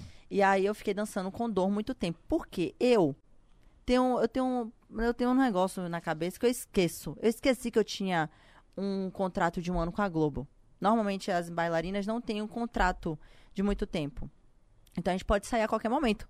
Então eu achava que eu podia sair a qualquer momento. Eu falei, caramba, acabei de ganhar o concurso e eu vou sair por causa do meu pé pra fazer cirurgia, enfim. Eles vão me botar pra fora. Uhum. E eu fiquei segurando dor, segurando dor, segurando dor. Nossa. Fiquei segurando dor uns seis meses. Dor mesmo, gente. Dor, dor, dor, dor. Tipo assim, adormece todo o dedo, queima. Os três últimos dedos do meu pé direito. Era assim, eu dançava todo domingo com muita dor. O que, que você fazia pra aguentar? Só Yes. rezava. Não, aí eu fazia fisioterapia, infiltração, é, fazia um negócio que é um capeta, velho. É um, enfia as agulhas, assim, dá um choque. Nossa senhora. Nossa, a lágrima chega a descer, assim, na hora. E eu fiquei nisso meses. Até um dia que eu fui comentar com uma amiga minha, lá dentro. Eu falei, preciso fazer cirurgia, não tô aguentando mais de dor, mas eu sei que eles vão me tirar. Ele, Como que vai te tirar se você tem um contrato de um ano com a Globo? É verdade. velho, vou agora fazer essa cirurgia. E aí eu tava fazendo um, programa, tava com muita dor. Fausto me viu chorando quando terminou o programa. E aí eu acho que ele perguntou pra produção e tal. Eu falei, aí eles falaram, Lori tá com muita dor e tal. Aí, banda ela fazer a cirurgia. Que ele não, não dá, não pode, né, gente? Aí eu fui fazer a cirurgia, era uma recuperação de 15 dias, segundo o meu médico, eu fiquei quatro meses Que isso? com muita dor. Eu não conseguia pisar o pé no chão pós-cirúrgico, assim. Pós-cirurgia, eu não conseguia. E aí eu entrei na depressão. Foi uma das piores épocas da minha vida. Tipo, nunca mais eu consegui Nunca dançar. mais vou dançar. Entrei numa bad Nossa. trip. E nessa época eu morava com esse meu amigo. Então eu tava sozinha, sem dinheiro. É, é, Morando de Pé favor. zoado. Agora, de favor, pé zoado, engordando muito, porque Você isso já tá- me preocupava, porque pra voltar pro, pro domingão eu tinha que estar com um, um peso, enfim. E aí a cabeça embolou muito, sabe? Aí eu voltei a dançar com dor. Passou quatro meses e falou, ah, foda-se. Doía mais antes ou depois da cirurgia? Depois. O pós-cirúrgico, Nossa. sim, porque tava inflamado, né? Foi, foi mexido, tirou o nervo do pé. Então ele tava em adaptação ali ainda. Mas hoje, por exemplo, eu já não sinto tanta dor. Eu sinto incômodo, mas eu não sinto dor. Eu não consigo ficar muito tempo de salto. Quem me acompanha sabe, eu uso muito tênis. Minha vida inteira é tênis, tênis. Eu sou viciada em tênis. Mas salto também não deve ser confortável. Não é, É, gente. não pra é. sambar na Sapucaí é muito amor. Muito. Sério, porque eu faço aquele desfile ali, segurando na mão, segura na mão de Deus assim. Porque a dor. E aí, pra piorar, agora o meu pé esquerdo, eu tô com o mesmo sintoma. Ah, não. Nossa. Sério. Ah, mas já vai ver isso logo, né? É, É isso, mas eu já tô traumatizada com a cirurgia, porque eu sei que eu vou ficar muito tempo parada, entendeu? entendi. Mas assim, ossos do ofício é, faz parte. E aí, eu, quando eu voltei, fiquei mais alguns meses. Aí minha mãe adoeceu. Aí eu falei, vou embora. Porque eu sou filha única, eu sou muito apegada aos meus pais, assim. E ele em vocês, né? É. E aí eu, nessa época, eu. Nem foi- tinha acabado o contrato com a Globo. Tinha já. Hum. Eu já tava, já tava entrando pro meu, pro meu. Eu já tava com um ano e meio lá na Globo já. Só que eu tava passando por um perrengue com o fit dance, porque é que aconteceu? Sendo bem real, assim. Eu cresci muito. Segundo os olhos do dono do fit dance. E eu tava meio que pau a pau com o fit. O meu nome tava sobressaindo o nome da empresa dele. E isso tava me incomodando. Só que ele não tinha coragem de me tirar. Eu achava que ele não tinha coragem do tipo, vai, vamos sair porque com, com essa com essa desculpa, entendeu? Que é uma desculpa. Paia, né? É. E aí eu comecei a crescer e eu comecei a fazer alguns eventos e aí eu era proibida de dançar nesses eventos. As músicas, as coreografias do fit. Ah, mano. Era. Era punk. Passei por muita coisa. E aí eu comecei, começou a ficar muito desgastada a nossa relação. Mas ficava alguém lá averiguando. Olha, Não, é porque essa filmava coreografia- muito. O pessoal filmava, né? Eu ia fazer presença. Chegava na presença, que era uma presença. Fazer foto com a galera. Já tinha um palco montado, porque as pessoas me conheciam pela dança. Quer ver você dançar? Como é que eu né? não ia chegar lá e não ia dançar, entendeu? Então, tinha, muita core... tinha muito vídeo, post, e aí parava no ouvido e falava, não, Mas você você não tinha pode um dançar. contrato assinado também, né? Não, não tinha nada de contrato. É isso, eu entrei no FIT, eu era... Eu entrei no papel, entendeu? Eu não tinha contrato. Era amizade mesmo, aquela parada de tipo, vamos crescer junto, vamos construir isso aqui junto. Aí na hora que começa a crescer, começa a dar certo, beijo, tchau, Lorena. Você não serve mais aqui pro FIT. Nossa. Foi tipo isso, entendeu? E hoje eu falo isso com mais tranquilidade, porque eu demorei muito pra trazer isso à tona e as pessoas sempre me questionavam, achavam que eu tinha saído. Eu tinha pedido pra sair porque eu estava crescendo muito, porque eu estava no Faustão e eu não precisava mais do fit dance. Mas na verdade me tiraram de lá. Foi totalmente o contrário. É. Entendi, mas você já tinha falado isso na mídia já. Já, eu, eu pontuei e falei que me tiraram. Mas Uhum. eu- é isso. Eu não entro em detalhes, mas foi um, um momento que eu fiquei muito mal, assim. Porque, porra, você tá ali crescendo com, com a parada, tipo, construindo junto, e aí do nada você tá crescendo muito. E aí eles me fizeram a proposta de, tipo, largar o Fausto e voltar pra Salvador pra ficar focada no, no fit 100%. Eu falei, pô, agora que eu tô começando a crescer, ganhar uma graninha, conseguir alugar meu AP em Sampa. Não, não dá. Aí me tiraram e aí vida que segue. Eu fiquei um pouco mais no Fausto. Aí minha mãe adoeceu, eu voltei pra Salvador. Aí eu falei, agora fodeu. Isso em que ano? 2015. Caramba. Recente até. É. E aí eu não tinha mais o que fazer. Aí foi, aí foi, aí foi bad. Eu falei, agora o que, é que, eu vou fazer da minha vida? De novo. De novo. E o que, que você fez? Da sua vida. Cara, eu tava fazendo o os melhores do ano, do melhores do ano do Faustão, que tem, né? Que tinha na Tava no Rio, eu lembro como se fosse hoje, assim, eu tava na piscina. E aí, sempre os meus fãs, eles sempre me conduzem. É impressionante. É uma troca muito grande que a gente tem, assim. E aí eu tava deitada, eu lembro que eu recebi uma mensagem de um fã, que eu tava sem vídeo no YouTube, que era onde as pessoas estavam me acostuma- acostumadas a me ver, e eu tava saindo do Faustão. Então eles iriam tipo, perder Lori tanto, tanto em uma tela quanto em outra, assim, vamos dizer, né? E ela, eles- ela me mandou uma mensagem, fez assim, Lori, por que você não cria um canal no YouTube e dança lá? Porra, pra mim. Foi era, ideia de um fã. foi de um fã. Eu era muito nova. Eu não tinha experiência em criar coreografia. Eu nunca fui coreógrafa. Eu nunca estudei a Você dança. sabia executar a É, executar. Me passava, eu pego em cinco minutos a Tá. coreografia. Mas pra eu parar pra criar, eu não sabia nem pra onde ir. Eu não sabia nem fazer contagem de dança. Que é o 5, 6, 7, 8, e você vai criando. Eu não sabia. Eu falava, gente, eu não tenho como fazer isso. Eu saí de um projeto onde a gente tinha uma câmera profissional, uma edição fodástica, roupa, coreografia pronta. Eu só chegava lá, dava o carisma e ia embora, pô. E Uhum. tava tudo massa, entendeu? Como é que eu vou agora criar tudo isso e ser dona disso tudo? Novinha, imatura pra caramba. E Não na sua conseguir. cabeça não, falava, não pensava assim, tipo, pô, o pessoal vai achar que é uma afronta. Não, porque eu tava Ah. com muita raiva. Foda-se. Foda-se. Tá certo.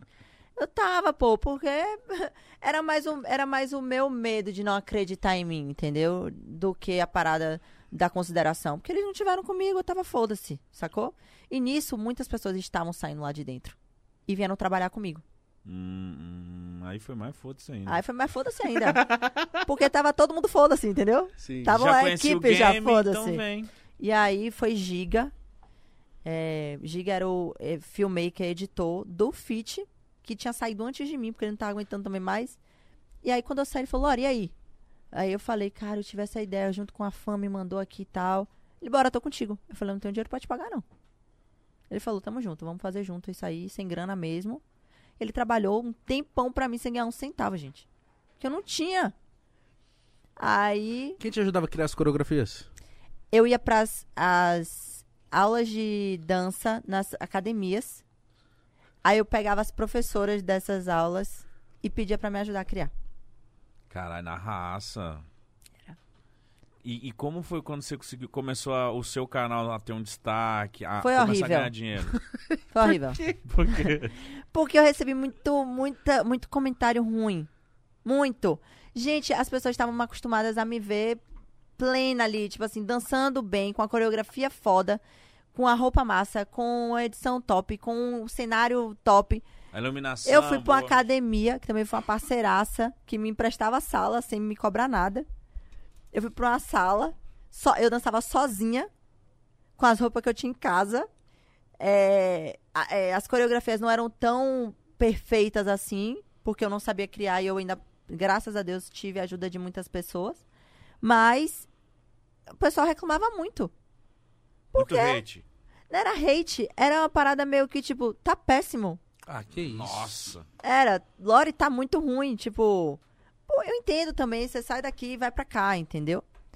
E eu fiquei muito mal, falei, gente, eu não sei o que fazer e tal. E Giga sempre do meu lado. A gente vai conseguir, vamos nessa, vamos nessa, vamos nessa. E eu, e assim, desistir nunca foi uma palavra pra mim. E a sua mãe nesse período tava passando mal, tava doente? Ela tava passando por algumas cirurgias. Ela teve que fazer cirurgia da mão, ela teve pedra no rim, ela tava bem Nossa, mal, assim. Ela dor. tava passando por vários processos cirúrgicos. Então também foi bem bad pra minha cabeça, assim. Nossa, imagino. Foi. Esse momento tava Foi, foda, tava hein? bem turbulento. E aí eu tava, como eu falei, eu tava nessa piscina. E aí eu te falei assim, cara, eu vou chamar as pessoas pra dançar comigo. Vou fazer o- os boys da Lore, boys da Lore. Vou chamar os meninos aqui pra dançar comigo. E aí já tinha uns meninos que tinham saído do fit também. Eu comecei a recrutar todo mundo, entendeu? Falei, velho, vocês dançam comigo? Eles dançam, vamos, vamos nessa. E aí eu comecei a recrutar e eu falei, sabe o que, é que a gente vai fazer? O show da Lore.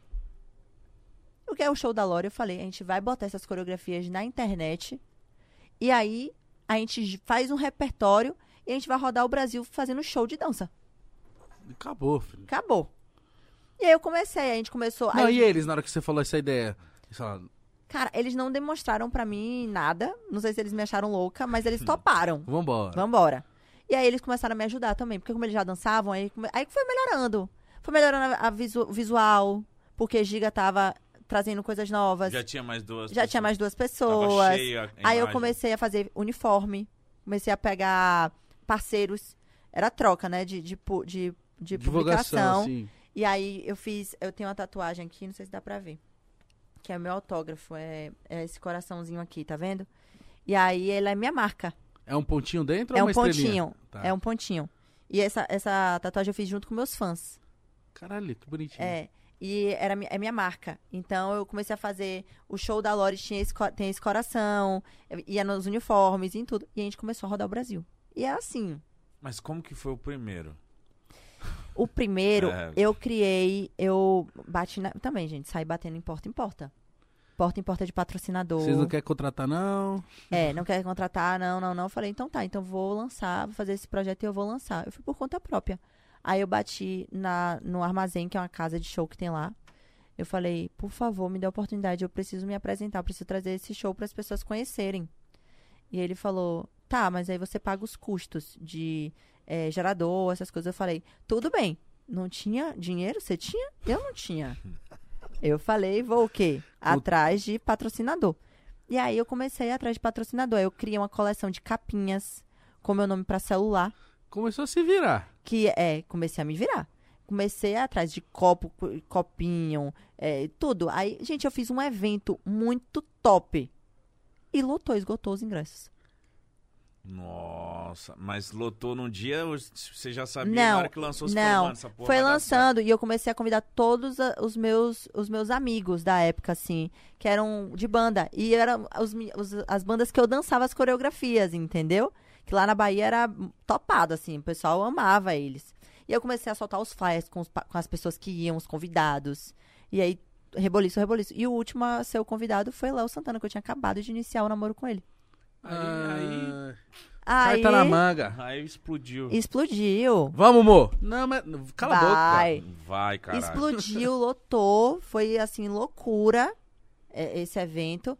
Desse dia, Aí o empresário de Léo começou a me empresariar, me pegou, começou a me empresariar, Salvador menina é boa, Produções, e começou a vender meus shows. Mas é muito foda, porque você, entre aspas, assim, sozinha, não, tinha muita gente ajudando, mas você criou seu evento, você pegou e falou, ah, não é, então vamos, vamos fazer, vamos virar, vender capinha, e lotou, porra, mano. Caralho, é, muito se- eu sempre fui atrás mesmo, assim, gente, de, de tudo. Eu, eu, pequeno, como eu falei, na época que eu panfletava e tal, tal, tal, eu comprava, na 25 de março, comprava os negocinhos de celular que enfiava, assim, tinha umas caveirinhas que enfiava no negócio do fone, tinha capinha, tinha bijuteria. Eu, eu, eu sempre fui ven- ia vendendo, ia juntando minha grana. Então, pra fazer esse evento, pra mim, era tipo supimpa. Eu falei, vamos nessa. Tô acostumada. Tô acostumada. E aí eu fui. E aí foi crescendo meu canal. Um milhão de, um milhão de inscritos, dois milhões de inscritos. Foi crescendo, crescendo, crescendo. E aí, rodando o Brasil, rodando o Brasil, lotando show, lotando show. E aí, nesse meio tempo, eu já tava sendo empresariada pela Salvador Produções. A gente começou a perceber a quantidade enorme de crianças que ia pro meu show. Muita criança. Muita criança. E aí começou a ficar incômodo. Porque eu dançava, tipo, apaga a luz e toma sarra não sei aonde. E toma na cara. E eu fazia uma sarrada na cabeça da criança, assim, na minha Toma frente. o quê, mãe? Toma o quê? Depois que apaga a luz. Ah, Toma Matheus. juízo e vai dormir. Toma o todinho e vai descansar. Cara, sério. Enfim, aí meu empresário falou: por que você não trabalha com criança? Você tem totalmente ver pra trabalhar com criança. Você já tinha feito isso, né? Eu já tinha feito isso quando eu era criança, né? Eu falei, tá, mas vai fazer como? Porque não tem música infantil pra eu dançar. Sim. Aí ele não, você vai cantar.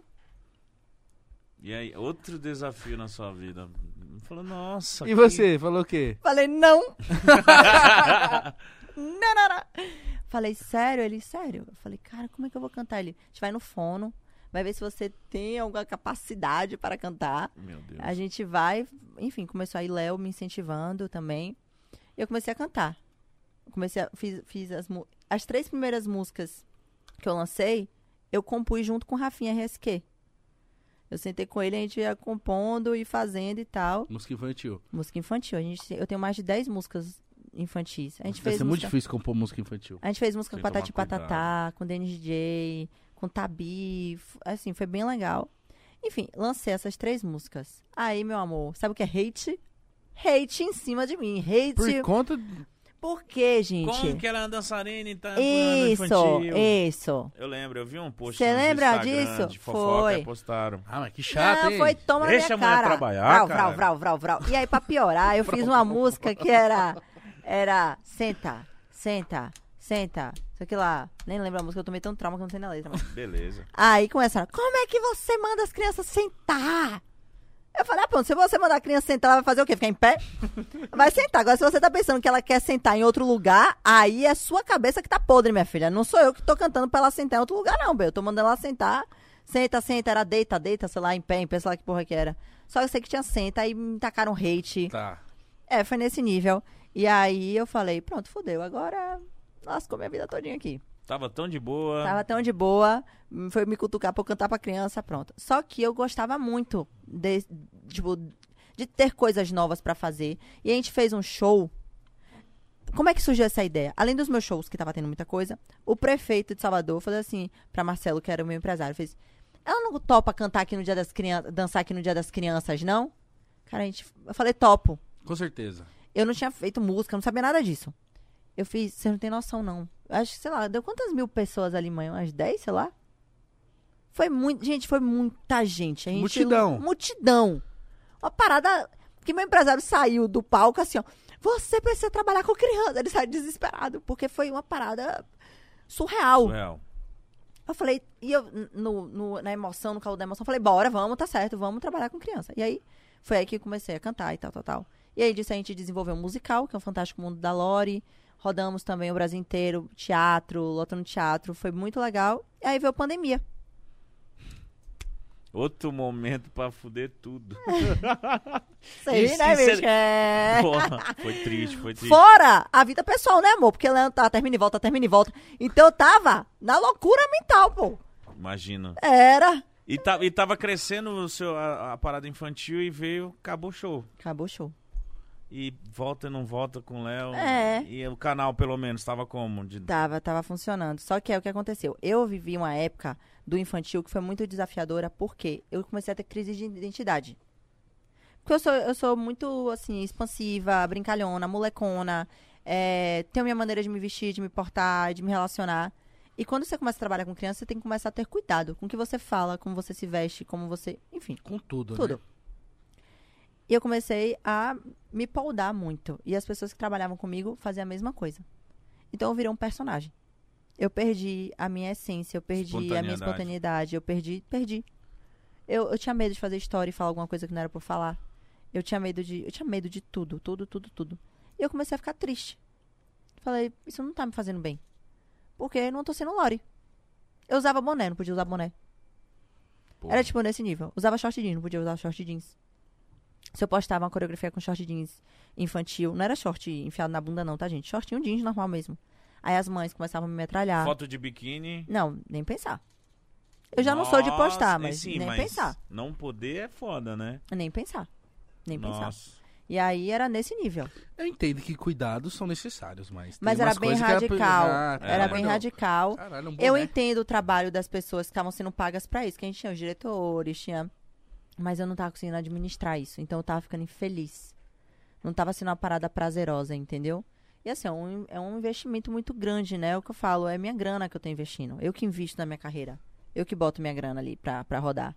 E é assim, é babado. É figurino, é produção, é produtor musical, é, é clipe, é blá blá blá. E A é gente caro, É né? caro, gente. Então, você não tá feliz fazendo aquele negócio ali, você não tá, eu não tava conseguindo me enxergar.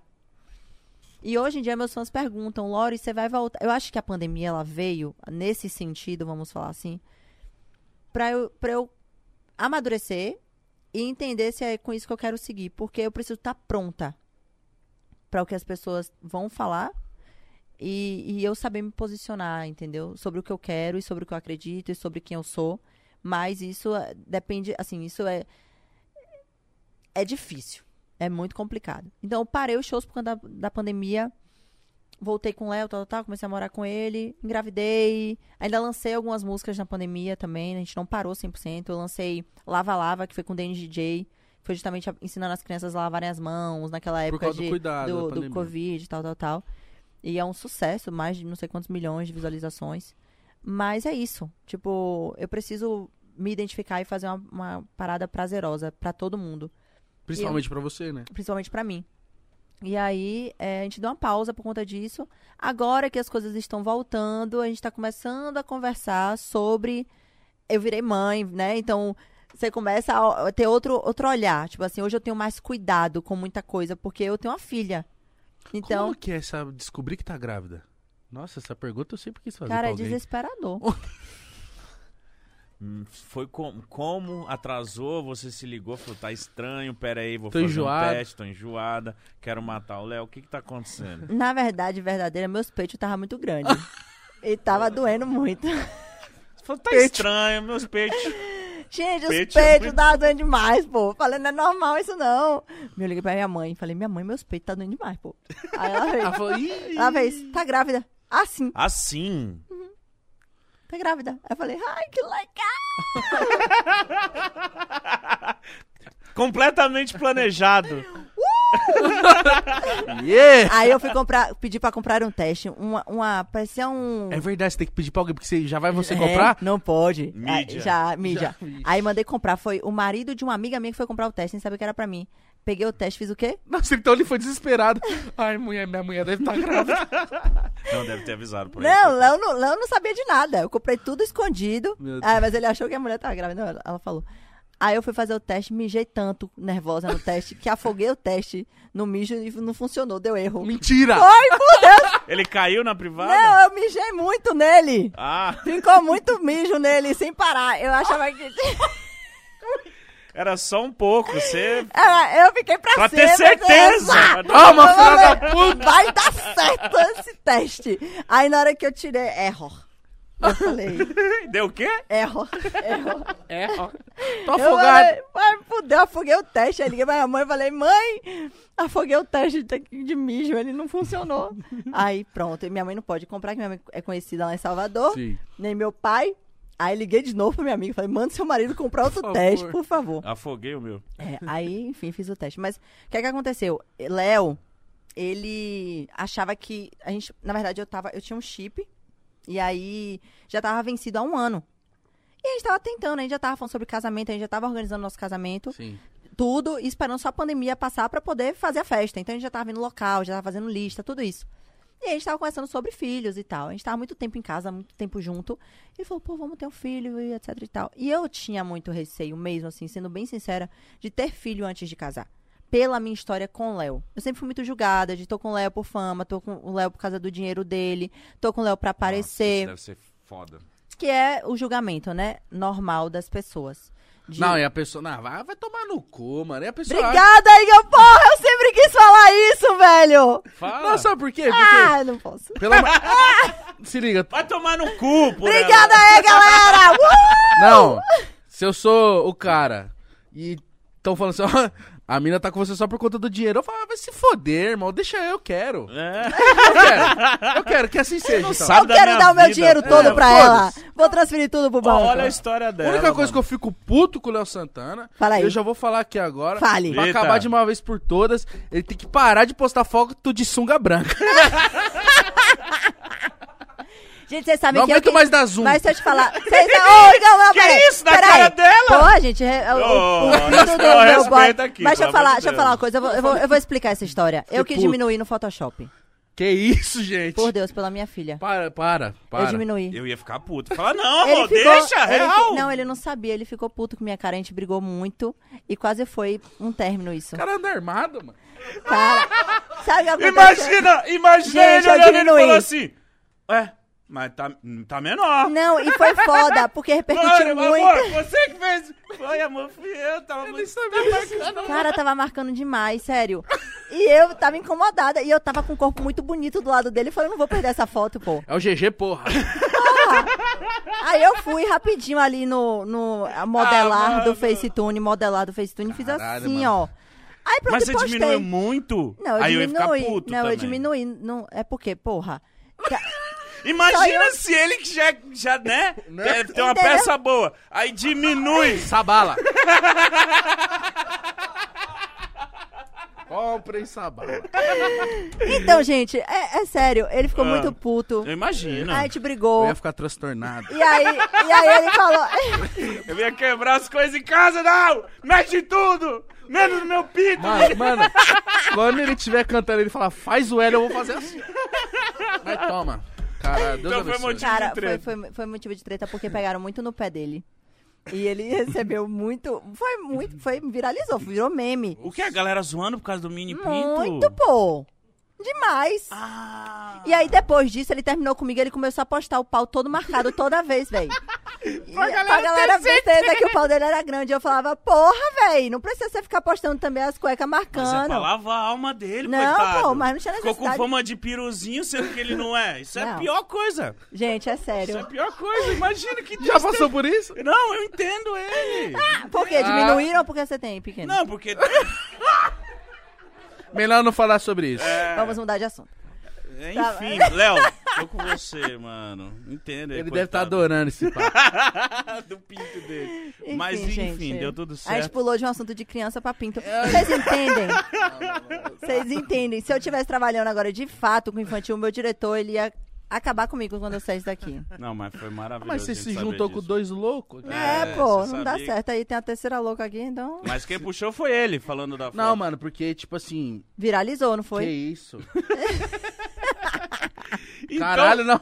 Não, não, não, eu tô falando sério, não tô zoando. Se acalma, gordão. Tudo que eu falei foi, foi brincadeira. Mas eu juro que eu tava no Nossa, Instagram. esse take é bonito, hein? Tava no Instagram aqui. Hum. Aí eu falei, Ele postou agora de não, sunga, mas... não, Ah. não. Ah, tá. Na época que Ah, saiu a tá. foto, eu tava Eu assim, pô, que porra é essa passando, agora? eu falei, gente, Cadê? Foi a prova dele, pra galera entender que não era assim. eu falei, não, gente, que é isso? Foi. Se acalma. Coca-Cola. Calma, calma respira. Você tá, tá emocionado. Tá, Tá. emocionado. Eu fiquei um Calma, pouco, Igor, né? respira. Tá Tudo tudo, bem. bem. Tá bom. Bebe uma A água. esposa vai dele tá beber aqui também. na frente. Ela tava Vai, falando de outra coisa muito É, importante, foi. né? E aí. Onde a gente tava? Mano, não lembro. Na Bahia, com certeza. Do filho, fez o teste. Ih, Da dos Isso, do filhos, teste. do teste. Então ele, ele Trouxe achava... outro teste. um ano eu tava já com o chip vencido. E aí eu falei, a gente tentando, né? Falando, vamos tentar filho e tal. Ah, sim, que eu falei que eu tava com medo de, de ter filho antes de casar, por conta do- das idas e vindas e tal, e por conta Do do, julgamento, julgamento. né? Sim. Pronto. E ele sempre fala seu julgamento das pessoas. tá, tá, Ele é assim? Ele é assim. Ele é assim, Tá assim, certo. assim. E eu sempre fui muito cautelosa. Ma- e com medo também de- desse julgamento. Aí teve uma hora que eu falei, a gente tava vivendo tão bem, é, já, já tava mais de um ano morando juntos. Eu falei, ah, foda-se, eu vou também abrir mão aqui, já tá o chip vencido. Se for pra engravidar, se Deus quiser assim, vai ser. Então vai. E a gente ficou um ano tentando. E eu não engravidava. Nossa, foi um ano. Foi. E aí ele falava assim, não é possível, eu tenho algum. Eu sou estéreo, não é possível. E aí a gente fez teste, espermograma, tudo. E ele todo perfeito. E eu falei pra montar comigo, então. Porque, porra, se tá vencido há um ano, eu de- devia ter algum, algum problema. Deus é mais, mas. Aí eu comecei a fazer teste e tal. Não dava nada. Aí ele virou pra mim e fez assim: É esse chip seu aí que tá funcionando ainda. Eu falei, impossível, tô com ele há quatro anos. Ele, então tire pra você ver.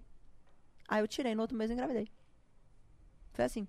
Então, quando eu tirei, eu achava que não era o chip e que eu ia demorar muito pra engravidar. Por isso que foi um susto. Entendi. Porque era uma coisa que a gente tava programando, a gente queria ter um filho Mas juntos. foi de repente. Mas foi de repente. Aí, pronto, aí foi quando eu mijei no teste muito lá, meus peitos enormes, doendo com uma porra. Eu não enjoei nada disso, mas é, minha, menstrua- minha menstruação atrasou. Aí eu fiz o teste, minha mãe trouxe o teste pra mim, fiz junto com ela. Ela, Jess, você tava grávida! Meu Deus, deve ser uma alegria. Foi e ele? bem. E ele? Aí no outro dia, o que aconteceu? O Léo tinha acabado de perder o pai dele. Putz. Nossa. Ele perdeu o pai em novembro e eu engravidei dia 3 de janeiro. Tipo assim, um mês e pouquinho depois eu engravidei. Então ele tava numa bad, muito bad em casa, assim. Foi uma fase também difícil, sem show, sem fazer o que ele amava, sem poder sair de casa, pandemia, a gente perdendo pessoas que a gente ama. É, enfim, toda aquela situação que a gente tava vivendo, ele perdeu o pai dele. Não foi pra Covid, mas perdeu o pai, né? Enfim. E aí, é, ele foi treinar e ele ia viajar no outro dia. Eu falei, cara, eu só tenho hoje pra Ele tá fora de casa fazer alguma fazer coisa. alguma coisa. Aí eu fui pro shopping, enfim, comprei as coisas, nanana, arrumei o quarto, tal, tal. Aí ele chegou em casa. Bad, tipo assim, mal-humorado, assim, mal, mal, mal, Triste. mal, triste. Um daqueles dias que eu acho que ele tava muito ligado com o pai e tal, enfim. Aí eu fiz, amor.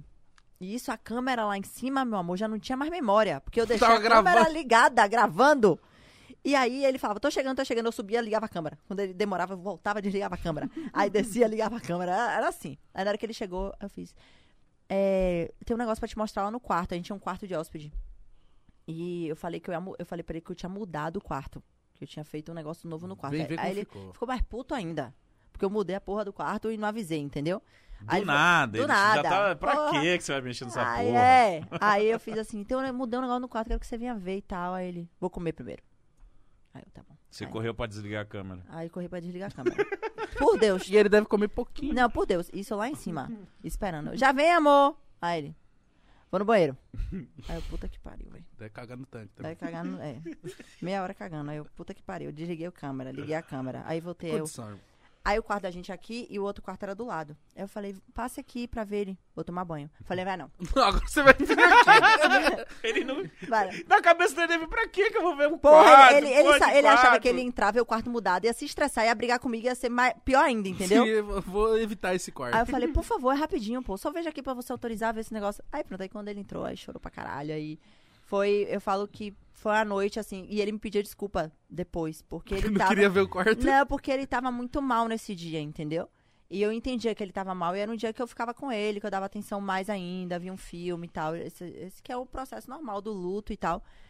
Enfim, e aí foi super especial, sabe? A, a- quando ele descobriu que ia ser pai, porque era o sonho da vida de Léo. Assim. Ele contou pra gente. Foi. E, pô, imagina, num momento tão difícil, na hora que isso vem, vem como uma benção maior ainda, sabe? É. E, e como que é o processo de ver barriga crescendo? Você que também, tipo, se preocupa com sua estética e ver barriga crescendo e ver, deve ser Além dor. disso, falar, será que a gente já fala pra mídia? Porque, porra... Cara, eu fui- minha primeira ultrassom eu fiz em casa, né? Eu levei o aparelho de ultrassom dentro da minha casa. Pra ninguém saber, desconfiar de nada? ou É, Como foi? foi isso mesmo. Porque eu falei, se eu for pra algum. Porque, gente, é diferente. São Paulo e Rio. A vida minha e do Léo aqui é uma vida. A gente consegue ir no shopping, a gente consegue sair pra jantar. Somos reconhecidos, tiramos fotos, mas não é. Lá no Nordeste, na Bahia, é, é muito. ca- É bem caloroso, assim, sabe? Que a Pô, gente ama esse mesmo. carinho, mas Léo não consegue ir no shopping, por exemplo. Eu ainda vou, entendeu? De ousadia. Eu vou, tiro foto com o povo e tal, mas é um dia que eu tenho que ter mais um, um tempo a mais pra ir no shopping, vamos Sim. dizer assim, sabe? Ele não consegue. Então, é, pra ele, eu falei assim, cara, se eu for num, num lugar fazer a ultrassom, vai vazar. Com certeza. Vai vazar. Aí eu falei com as médicas, elas levaram o aparelho lá em casa. Foi o primeiro ultrassom pra ver se era um feto, se tinha duas crianças, três crianças, quatro. E você desespera. Desesperada. E aí eu fiz primeiro em casa. A gente esperou três meses e a ele falou, né? Mas conseguimos segurar. O nosso casamento também foi surpresa, né? A gente fez o casamento em casa, surpresa. Todo mundo só soube depois que a gente casou. E todo mundo que arrumou o nosso casamento assinou um termo de, de confidencialidade, de não poder falar nada sobre o casamento também. E pra descobrir o, o, se era menina ou menino? A gente fez o. Cara, vou explicar essa história, tá? Por que, que demorou tanto o chá revelação? Hum. Porque eu ia fazer o chá revelação no elevador Lacerda. Não sei nem onde O é. elevador Lacerda é o elevador mais famoso do mundo. É, o, é, é como se fosse. Ver Você agora. bota aí Como no que Google, é você vai ver. Vou É lá ver em agora. Salvador. Elevador? É o que? É um, é um Elevador monumento. O que que é? Não é um monumento, que negócio funciona. Ah, já sei o que que é. Sempre vi esse, essa parada lá, mas nunca soube o que que era. É o elevador que leva da cidade. Me corrija aí, gente. Da É cidade. o elevador Lacerda. Alta pra baixo, É. não sei o quê. Enfim, Acontece. É assim, Nossa, muito louco famoso. isso aí, hein? E aí, o que acontecia? A gente conseguiu a liberação pra fazer Hum. lá. É, deve ser difícil. É, a gente conseguiu a liberação pra fazer lá, tal, tal, tal. Só que a gente tava no meio da pandemia. Se a gente fizesse fora de casa, poderia ter aglomeração. Sim. Não podia. Aí liberaram. é, a gente foi naquela época que tava assim: libera evento pra 100 pessoas, pra 50 pessoas, pra nenhuma pessoa. Lockdown total. Agora Aí volta. volta. Aí não sei o quê. E a gente tava nisso. Então a gente tava fazendo tudo pra elevador Lacerda. Entrou no lockdown total. Bum. Nossa. Aí desfaz tudo. Gente, a gente foi nisso, nesse projeto, várias vezes. Foi e voltou, foi e voltou. Até o dia que eu falei, cara, eu não vou mais esperar. Eu tô entrando no quinto mês de gestação. E eu preciso saber se é a menina, se é o menino, quem é que tá vindo aí. senão eu vou morrer de ansiedade. e foi o que a gente teve que fazer em casa. Entendeu? Que foi lindo também. Mas não foi como nos nossos planos, entendeu? Que a gente queria Manda fazer. mais um. Manda mais, deixa eu fazer mais um. e aí. A gente tinha certeza que era menino, né? Ah, Eu é? Tinha certeza. Eu sonhei três vezes com menino. Mas eu sonhei uma única vez com menina e com o nome dela, que é Liz. Eu sonhei com o nome de Liz. Nossa, mas como é que sonha com o nome? Você chamando? Não, eu sonhei. Porque o que aconteceu? Eu não queria fazer é, o chá revelação com cor. Tipo, azul, rosa. Eu queria fazer com o nome, Liz o ou... Lorenzo. E eu não queria justamente trazer pra essa questão de, de cores e tal. Eu falei, não, não tem necessidade disso, a gente não precisa disso mais agora. Vamos, vamos pra questão do- dos nomes, que vai ser legal, enfim. Eu não tinha o nome da menina, porque eu tinha certeza que era menino. Então já tava Lorenzo há, Há muito, tempo. Quando a gente começou a namorar, a gente falava sobre Lorenzo e Léo. E aí eu não tinha nome de menina, eu falava pra ele, menina, ele, não sei. Eu falei, Léo, a gente precisa do nome da menina. Mas meu Como é que a filho gente é vai menino. fazer o chá revelação no teu nome da menina? Mas é um menino? Aí ele, mas é menino. Eu falei, mas a gente precisa do nome da menina. Enfim, foi nisso, nisso, nisso. E a gente não tinha, não achava. Aí um belo dia eu sonhei. Eu não lembro muito o sonho. Eu lembro que eu sonhei o nome, Liz, e era uma menina que se carregava lá no colo. Mano. E aí eu acordei desesperada, assim. Aí eu sacudi Léo, eu falei, Liz, é Liz. Ele- O que, Aí ele, o que é eu Liz? falei o nome, o nome da, da, da menina, Liz. Você gosta? Tipo assim, no susto. Aí ele, gosta? Eu falei, Liz. É Liz. Aí eu fui pesquisar, eu sou de pesquisar o, o, O significado. significado. E aí tem relação com Deus. É muito lindo o significado de Liz. Enfim. E aí ficou Liz. Porque eu sonhei. E to- a gente fez testes caseiros pra ver se era menino ou menina. Só dava menina. E a gente só achava que era menino. Quando E mesmo assim, menino. Como que é um teste caseiro? ah, tem negócio do colar, rodar o colar, de colher, de sentar em cima do colher, sentar em cima do garfo. É, tem uns Só tava assim. dando que era menina. Só menina. Simpatia. Minha avó é boa nesses negócios, tá? Caralho. Só dava menina. E eu, aí Léo e aí eu falei, ai menino, isso aí não funciona. Isso é E no dia da revelação? Eu fiquei desesperada. Eu olhei três vezes pra parede pra ver se era menina. Porque eu, gente, eu tinha muita certeza que era menino. E todo mundo falava, se você, mãe sente. Se você tá sentindo que é menino, É menino. É menino. É. E aí eu fiquei com isso na cabeça. E depois disso, depois do, do chá revelação de Liz, eu fui pra terapia pra fazer um. Pra, pra fazer, tipo assim, liberar perdão, assim, sabe? Eu, eu, eu comecei a me culpar muito. eu achava que Liz ia sentir como se ela fosse indesejada. Não, que isso. Jamais. Porque a gente chamava ele, meu filho, Entendi. Léo também. Mas é uma intuição ali, eu acho. É, mas, mas a, a grávida, ela não. Ela que é tá com hormônio, emocional né? tão abalado, eu tava muito emotiva, sabe? E aí eu falei assim, cara, eu preciso me libertar disso. E aí na terapia a gente fez um processo lá de liberação. Foi bom? Foi perfeito. No outro dia eu já tava feliz da vida. Porque eu achava que Léo ia ficar muito abalado. Entendeu? Só que ele tava felizão. Lisa, minha filha. não sei o quê. E eu assim, ai meu Deus. Ele quer... Toma, caralho. Foi. Filha, E aí, porra. enfim, aí, pronto, aí passou também, mas foi um, esse momento assim. E sobre a gravidez que você tava falando, sobre questão de estética e tal. Eu nunca tive, eu não me incomodei. Eu entendi que fazia parte do processo. Eu acho mulher grávida mó bonito, mano. Cara, eu me olho assim, eu me acho linda, É um grávida. processo, tipo, tão bonito, É assim, tipo... Os peitos do tamanho do mundo, uma dor desgraçada, mas eu tava muito, eu tava me achando linda. Como que foi o processo? Foi fácil? Foi Não. muita dor, muita... eu Fácil tive sei que parto é. normal, normal, né? Nossa, Maria, como é, É. que é? É isso aí. Gritaria, loucura, É. respiração. Léo ficou bêbado no parto. Não aguentou. Não, bêbado. Roncando, dormindo. Eu, acorda! Não, gente, aí é outra. A gente vai ficar cinco horas aqui, vocês não sabem. Não, tem né? problema.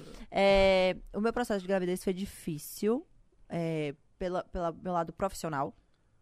E muito, e muito tranquilo pelo lado de parceria de Léo, da, da minha família e da, da minha gravidez em si. Eu fiquei nove meses enjoada, fiquei, tive muita azia, tive muita dor de cabeça, tive muita cólica, tive, tive, tive. Mas Liz estava em perfeito estado de saúde. E isso, graças a Isso Deus, é o que compensa importa. as dores, né? É o que importa. Mas assim, eu sou muito enérgica, eu sou muito pra cima, eu não tinha energia pra nada, eu só queria ficar dormindo. E eu sofri um impacto muito grande disso nas redes sociais, porque eu comecei a trazer a maternidade real. E muitas mulheres não se identificavam com isso, porque não estavam acostumadas a ver um artista, uma pessoa trazer essa maternidade dessa maneira tão verdadeira. A realidade, né? É, não aquela. Ai, que delícia, não é ser Nossa, você. eu achava que eu ia. A gente, ó, sério, eu achava que eu ia engravidar, que ia ficar grávida, feliz da vida, ia parir e perfeita. Tipo. É suave. Meu amor, eu faltava botar as tripas pra fora. Um, um enjoo desgraçado. Emotiva, mamãe, porque se você falasse, ué, ué, eu chorava.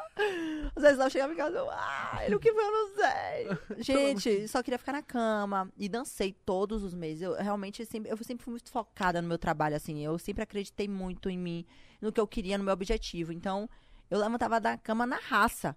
Mas se eu chegasse pro Instagram, no Instagram, e falasse que eu tava sentindo enjoo, mimimi, que é biscoito, impossível. Você tem dinheiro. Você tem dinheiro, como é que você sente dor? Tem os melhores médicos, como é que você tá enjoada? Nossa. Era assim. Porque tem uma criança do tamanho do Não, mas mundo o desde pessoal mim. acha que por você ter fama, ter dinheiro e ter muitos profissionais competentes do seu lado, você não vai ter dor, você não vai ser ser humano, É uma amor. gravidez, Você pô. vira um robô pra eles, sei lá, eu não sei o que é que passa. E eu falei, ó, velho, foda-se, eu vou falar o que eu tô sentindo. E é isso. E aí tinham muitas mulheres que se identificavam. Lore, eu também sinto isso e tal, que era o que me motivava a continuar falando. Sim. E outras mulheres que também não falavam, falavam me escaldavam, eu bloqueava e aí a vida seguia. Mas, é, dentro da questão profissional, foi muito desafiadora pra mim, porque eu comecei a perder muitos contratos. E nessa época eu tava passando por uma transição de administração da minha empresa, de pessoas que trabalhavam comigo, que não me incentivavam a ser mãe. Então elas achavam que se eu fosse mãe, por exemplo, eu ia perder tudo, assim, que eu ia me- é, Seus números me iam anular. cair. Meus números iam cair, eu ia perder contrato, eu ia focar na minha filha e ia deixar de trabalhar. É preconceito isso, né? Porque isso rola em muitas. Como eu posso falar? Empresas. Em muitas áreas profissionais onde a mulher tem que esconder a gravidez, porque senão vai perder o emprego, vai perder. Sabe, tipo, já vi, eu já vi isso quando eu trabalhava, tipo, uma menina ficou grávida e o chefe ficou puto. É. O que, que tem a ver com a tua vida, meu irmão? É isso aí. Processo normal da vida, ficou grávida, dá licença maternidade, Vambora. acabou. E assim, eu dona da minha empresa, eu dona do meu nome, eu dona de mim, e eu ainda sofria com essa situação, entendeu? Porque eu falava, cara, eu vou perder tudo. Tipo, eu fiquei numa, numa bad trip, assim, nos primeiros meses, e eu não podia avisar pra ninguém que eu tava grávida. Enfim, hormônio pra caramba. Eu comecei a perder alguns contratos. Normal, porque eu tô grávida. Eu não podia, por exemplo, pintar o cabelo. Eu não podia, sei lá, tomar algum remédio. Sim. Eu não, não podia. Só que você não, não, não assimila que você não pode porque você está grávida. Eu assimilava porque é como se eu tivesse, minha vida tivesse acabado, entendeu? E que depois que eu tivesse filho, as coisas iriam voltar. Eu iria voltar a ter os contratos e tal, sim. tal, tal. Mas naquele momento você tá numa bad trip, assim, que. Surreal. Então eu passei por um processo durante a minha gravidez, profissionalmente falando, muito ruim. E eu tive que readministrar toda a minha, minha equipe. é, botei gente pra fora, tirei. Pra poder, tipo assim, agora é o meu momento, eu preciso voltar a acreditar em mim. E, meu amor, eu voltei trabalhando com Liz com 15 dias de nascida. É, o parto Mas normal sem acho que medo, mas sem medão de isso, né? nada, grandona, destemidona. Grandão sem medo. Sem medo de nada. Falei, agora, meu amor, se achavam que eu não ia trabalhar, agora que eu vou trabalhar mesmo. Mas paparia é uma dor da porra, né? É, é. Imagina. Não, nem imagino. Cara, mas se você me perguntar sobre a dor, não lembro. Porque deve ser tanta. Seu cérebro fala, não, não precisa. eu não lembrar. sei, eu não, não lembro mesmo assim. Não sei hum, falar pra você como é a dor. Caralho. Não, é porque é muito, mas é porque passa. Tipo assim, a, a, a sensação de ter seus, seu filho no seu braço, assim, o amor é tanto. Passa. Tipo, você teria um parto, parto normal de novo? Aham. Sofri pra caralho. Tive uma dor com uma dor de um dia, praticamente. Mas teria. Entendi. Entendeu? Tipo, é como se você esquecesse mesmo. É um negócio. Vale a pena. louco. Vale a É pena, uma dor galera. que vale a Com pena. certeza. E aí tem também o lance de, tipo assim, no outro dia você tá bem, né? Tipo, bem assim, se você mas tivesse feito tá, uma cesárea. É. E Também tem mulheres que passam por cesárea que tá tudo ótimo também no outro dia, né? É muito de mulher pra mulher, assim. Eu tive um parto normal, tranquilo, que ah, bom. Fiz, ah, saiu a criança. Mas também o processo do, de, de- de- do trabalho de parto foi muito demorado, foi muito cansativo. O Léo ficou bêbado, como eu falei. né? Aí era um estresse lá em casa. Pra que miséria? Você foi beber, porra. Aí ele ia dormir. Aí roncava, acorda, Leandro! Ah! Gritando, ele vinha. Aí chegou no- no- na sala de parto, ele deitou e dormiu. Mas ele tava lá. Lá roncando com uma porra. O corpo dele tava lá. Nossa, na hora que foi parir, a cabeça da criança saindo, eu, acorda, Leandro! Aí as enfermeiras acordando Leandro, Leandro, desesperado, dois metros de altura, parecia um transformer levantando assim na sala. Aí veio pra trás de mim, aqui atrás se encaixou. Aí eu- a médica fez assim, na próxima contração você faz força. Eu, tá bom. Eu pensei que eu ia ficar muito tempo no trabalho expulsivo. Que muitas mulheres ficam muito tempo ali pra expulsar a criança. Eu fiz, ah! Vrum, saiu, puxei Liz assim. Aí Léo aqui do meu lado. Já? Aí eu, já ele, porra, nem deu tempo de chorar. Falei, claro, você tá acordando ainda, porra, como é que você vai chorar? que Rapaz, velho, mano, é. Que da hora. Tem relato do meu parto, gente, no meu YouTube, se vocês quiserem Por ver com favor. imagens essa história narrada, tem lá. Tem com Se imagens. inscrevam no canal da Se Loura. inscrevam. Se inscreva. Tá, deve estar com um pouquinho lá. Deve estar precisando. Deve estar. Tô precisando, gente. Se inscrevam lá, viu? Eu tenho- Meu pai, no meu parto da minha mãe, né? Não, não é que eu parei minha mãe, minha mãe parei eu. Ela sofreu, né? Essa cabeça. Não, com certeza. Não, ainda bem que eu fui cesariana. Abri um zíper daqui da minha mãe, assim, eu saí em pé. Meu pai não foi no parto, foi minha avó. Você saiu em pé falando, né? Falando, falou, opa! Cheguei. Aí se liga, aí minha mãe, minha mãe falou, tudo bem, Igor, minha mãe tava lá, sua avó tava lá. Mas na hora você quer o marido. é. E ele não tava. Tava Aí bêbado outro- também? Não. Eu tava. Não sei. aí no outro dia ele chegou com flor pra minha mãe.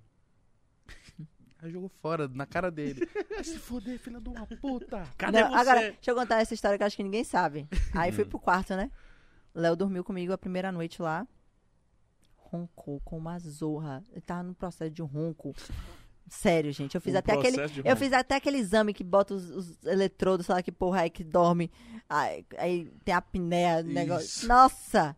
Fiz até esse teste nele pra ver. Aí, Que não é normal. aí ele fez assim: Mãe, que ele chama de mãe, né? Mãe, ó, essa noite, você quer que eu durma aqui e tal? Eu falei: Não. Pode ir pra casa. Ele é porque eu quero fazer um samba lá pra. Como é o nome que fala que quando a criança chega que o marido vai festejar com a galera?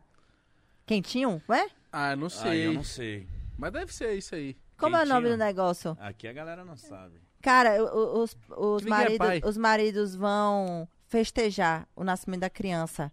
E o Léo foi pra casa, fez um sambão. Aí bebeu, festejou, feliz da vida. Eu falei, pode ir, meu amor. Porque eu preciso dormir Não dá pra eu dormir outra noite com você roncando. Um Roncou no parto, roncou no outro dia, roncou no. Não, eu preciso dormir. E aí ele se picou, foi, só voltou no outro dia pra me buscar no, no hospital com o Liz. Falei, glória a Deus. Deixou Senhor. você dormir. Eu tive paz. Aí eu falei, aí não, aí se a gente mostra pra vocês entenderem, tava tudo numa paz, tudo tranquilo com a gente em relação a isso.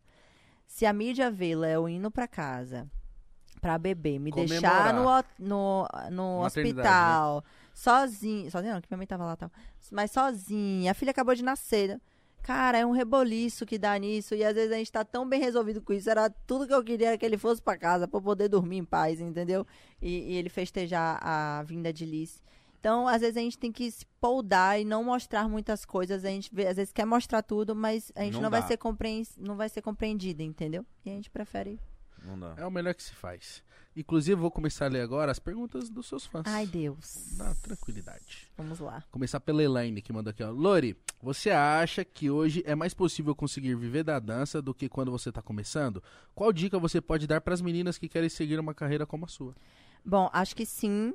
É, hoje a dança tem um, um outro. tá vivendo um outro momento, né? Principalmente por conta do TikTok, né? É, as, as meninas que gostam de dançar se tornam não só dançarinas, mas como influenciadoras digital e terminam ganhando dinheiro, grana. Um bom dinheiro. de dinheiro com isso. Então, com certeza, eu acho que tá muito mais fácil do que na minha época, que eu não ganhava nada. É, hoje é só 15 segundos, pai. Toma. É, já foi. Não, não é, não é desmerecendo, não. Eu menospreza, falo não. Não, sobre. não. Eu falo sobre a questão mesmo de, de, de você ter grana de você né? remunerada. Eu não tinha mesmo, como eu falei, eu trabalhei no FIT, eu não ganhava. É, e pra mim foi ótimo, não, não é falando que foi ruim porque eu ganhei experiência. Eu não ganhava dinheiro, mas eu ganhei experiência. Trouxe isso pro meu trabalho hoje. Hoje eu entendo sobre vídeo, sobre foto, sobre coreografia, sobre como me posicionar na câmera. Então foi muito enriquecedor pra mim. Mas eu não tinha. Assim, era Domingão do Faustão e YouTube, era o que eu fazia. E eu não ganhava muito dinheiro. Mas hoje a gente já consegue ter uma remuneração melhor. Hoje, por conta do Fit Dance, por conta de Daniel Saboia, por conta de várias outras pessoas que trouxeram a dança para o YouTube, a gente consegue ser, eh, ter uma remuneração melhor, consegue ser reconhecida por causa do trabalho. Eu sou reconhecida por causa da dança. Porra! Quando que eu ia pensar que eu ia ficar reconhecida no Brasil, ia conseguir realizar os meus sonhos, minhas, ter minhas conquistas por conta da dança? Praticamente eu não, tenho, não tinha esse pensamento, né? Sim. E hoje tá na palminha da mão, né? O celular, coisa linda. O Regis falou aqui, ó. Como dosar a exposição de vocês como casal, principalmente agora com uma filhinha. Então, a exposição de Liz foi uma coisa que foi muito conversada antes dela nascer. A gente tinha decidido que a gente não ia expor tanto Liz. É, Só que é impossível, gente, porque ela é uma benção, assim. Liz, é sério. A gente, eu falo com o Léo, eu falo, cara, eu tento não mostrar tanto ela, mas ela ri toda hora, ela, ela é feliz, ela, ela toda hora parece fazendo alguma coisa diferente. Você, mãe, quer mostrar, entendeu? É natural. É natural, mostrar, né? pô. E aí ele, é, mas vamos tentar segurar um pouco. Tá bom. Aí ele chega de viagem, não sei quantos dias sem ver ela. O que é que ele faz? Chega já filmando. Porque ele tá viajando, me vê postando. Aí ele fica tipo assim, tá postando muito, mãe. Segura o dedo. Aí na hora que ele chega, que ele vê ela fazendo as coisas, aí ele vai e filma. Aí eu, "Hum, tá postando muito, segura o dedo. Porque, mas assim, a gente não tem uma, um, um- Tipo, não pode, tem que postar ou não pode postar. Não, a gente é no feeling da gente mesmo, sabe? Até porque é, nós somos um casal, assim, que as pessoas gostam. Não tem por que a gente se esconder também, sabe? Léo, quando a gente começou a namorar, tinha muito isso, porque Léo era Léo é cantor. Então ele cantava, voltava pra casa e ele gostava da, do anonimato, vamos dizer assim. Ele gostava de ficar na casa dele. Ali era a vida pessoal dele e ninguém intervia. E ele foi namorar comigo, que eu trabalho expondo a minha vida. As pessoas gostam de me seguir, gostam de me acompanhar. O meu dia a dia, entendeu? Sim. Então foi um atrito pra gente. Uma das brigas da gente no início era isso. Porque ele, ele não conseguia entender porque eu tinha. Fazia, tipo, fazia Stories. tanto story, fazia tanta coisa, e tinha que expor tanta coisa. Ele, cara, eu falei, Léo, você é show, você chega ali, você canta, as pessoas te amam ali pelo seu trabalho, sua música, gosta de te ouvir cantar. As pessoas me amam porque elas gostam do meu jeito de ser, elas gostam de me ver. Entendeu? Então a gente vai ter que achar um equilíbrio aqui nisso. Não tem como eu deixar de me mostrar, de mostrar a minha vida. E assim, você faz parte da minha vida, então você vai ter que aprender a aparecer também. Então o Léo começou a aparecer, mas até hoje ele é muito mais, ele é muito mais off nas redes sociais do que eu. Ele mostra assim, fazendo show, filma show, mas o dia a dia, Léo é muito difícil de postar. Só quando ele tá inspiradão, assim, que ele mostra. Mas hoje a gente entra no equilíbrio, hoje a gente não discute mais por conta disso. Ele entende o meu trabalho, apoia o meu trabalho. E eu apoio o trabalho dele, a gente tem essa troca. É maturidade, gente. A gente era muito imaturo também quando a gente começou a se relacionar, sabe? E o Léo tinha uma cabeça muito de, tipo, tinha que ser daquele jeito e tal. E eu falava, não, meu filho, vai ser também do meu jeito. Oxi. Não, Tome. botava, botava a banca. O Thiago falou aqui, ó. Quem é Lourin Prota hoje? Como você se define hoje em dia? E o que quer se tornar? Caramba, que difícil essa pergunta. É, hoje eu sou, uma, eu sou uma mulher realizada. Realizada, assim, em todos os sentidos. Tanto na questão da minha família, é, quanto na questão profissional. E eu me sinto uma mulher de sucesso. Porque eu acho que sucesso, ele não, não diz... Não é em respeito ao que você tem profissionalmente falando Sim. mas eu tenho um pai e mãe que me amam, que estão ali comigo, que vibram cada conquista minha. Eu tenho uma filha abençoada, que era um sonho da minha vida. Eu tenho minha casa, o meu marido. Tenho amigos de verdade, meus amigos de infância que vivem comigo. Eu tenho um trabalho que eu amo fazer. Eu tenho muitos sonhos ainda que eu quero conquistar. Mas isso faz parte da minha trajetória, sabe? Eu, eu sei que eu vou alcançar os meus sonhos, porque isso só depende de mim. Não depende de mais ninguém, só depende de mim. E você fez acontecer desde sempre, né? Desde sempre, entendeu? Então, é, eu, eu, a Lorena que eu quero alcançar, eu tenho alguns sonhos. Eu acho que são sonhos. Mas hoje, se você falar assim, Lore, você se sente realizada, você se sente uma mulher de sucesso, você se sente completa, me sinto. Me sinto. Tem alguma coisa ainda que falta? Você falou assim, "Pô, você falou, tenho sonhos, eu fiquei, caramba. por quê?" Eu tenho vontade de ser apresentadora de TV. Eu tenho, eu tenho um sonho de ter um programa meu de TV. E eu vou correr atrás disso. Auditório, essa Sim. parada. Isso é muito louco. Mano, Esse é meu grande sonho também. isso é Você da tem hora. também esse sonho? Porra, pra Cara, caralho. eu tenho muito esse sonho. E assim, eu eu eu eu não, eu não vou com negativo, não, sabe? Assim, eu vou, eu vou conquistar, Vamos eu vou atrás, conquistar, é. eu vou atrás. Porque muitas pessoas têm o medo de profetizar aquilo ali.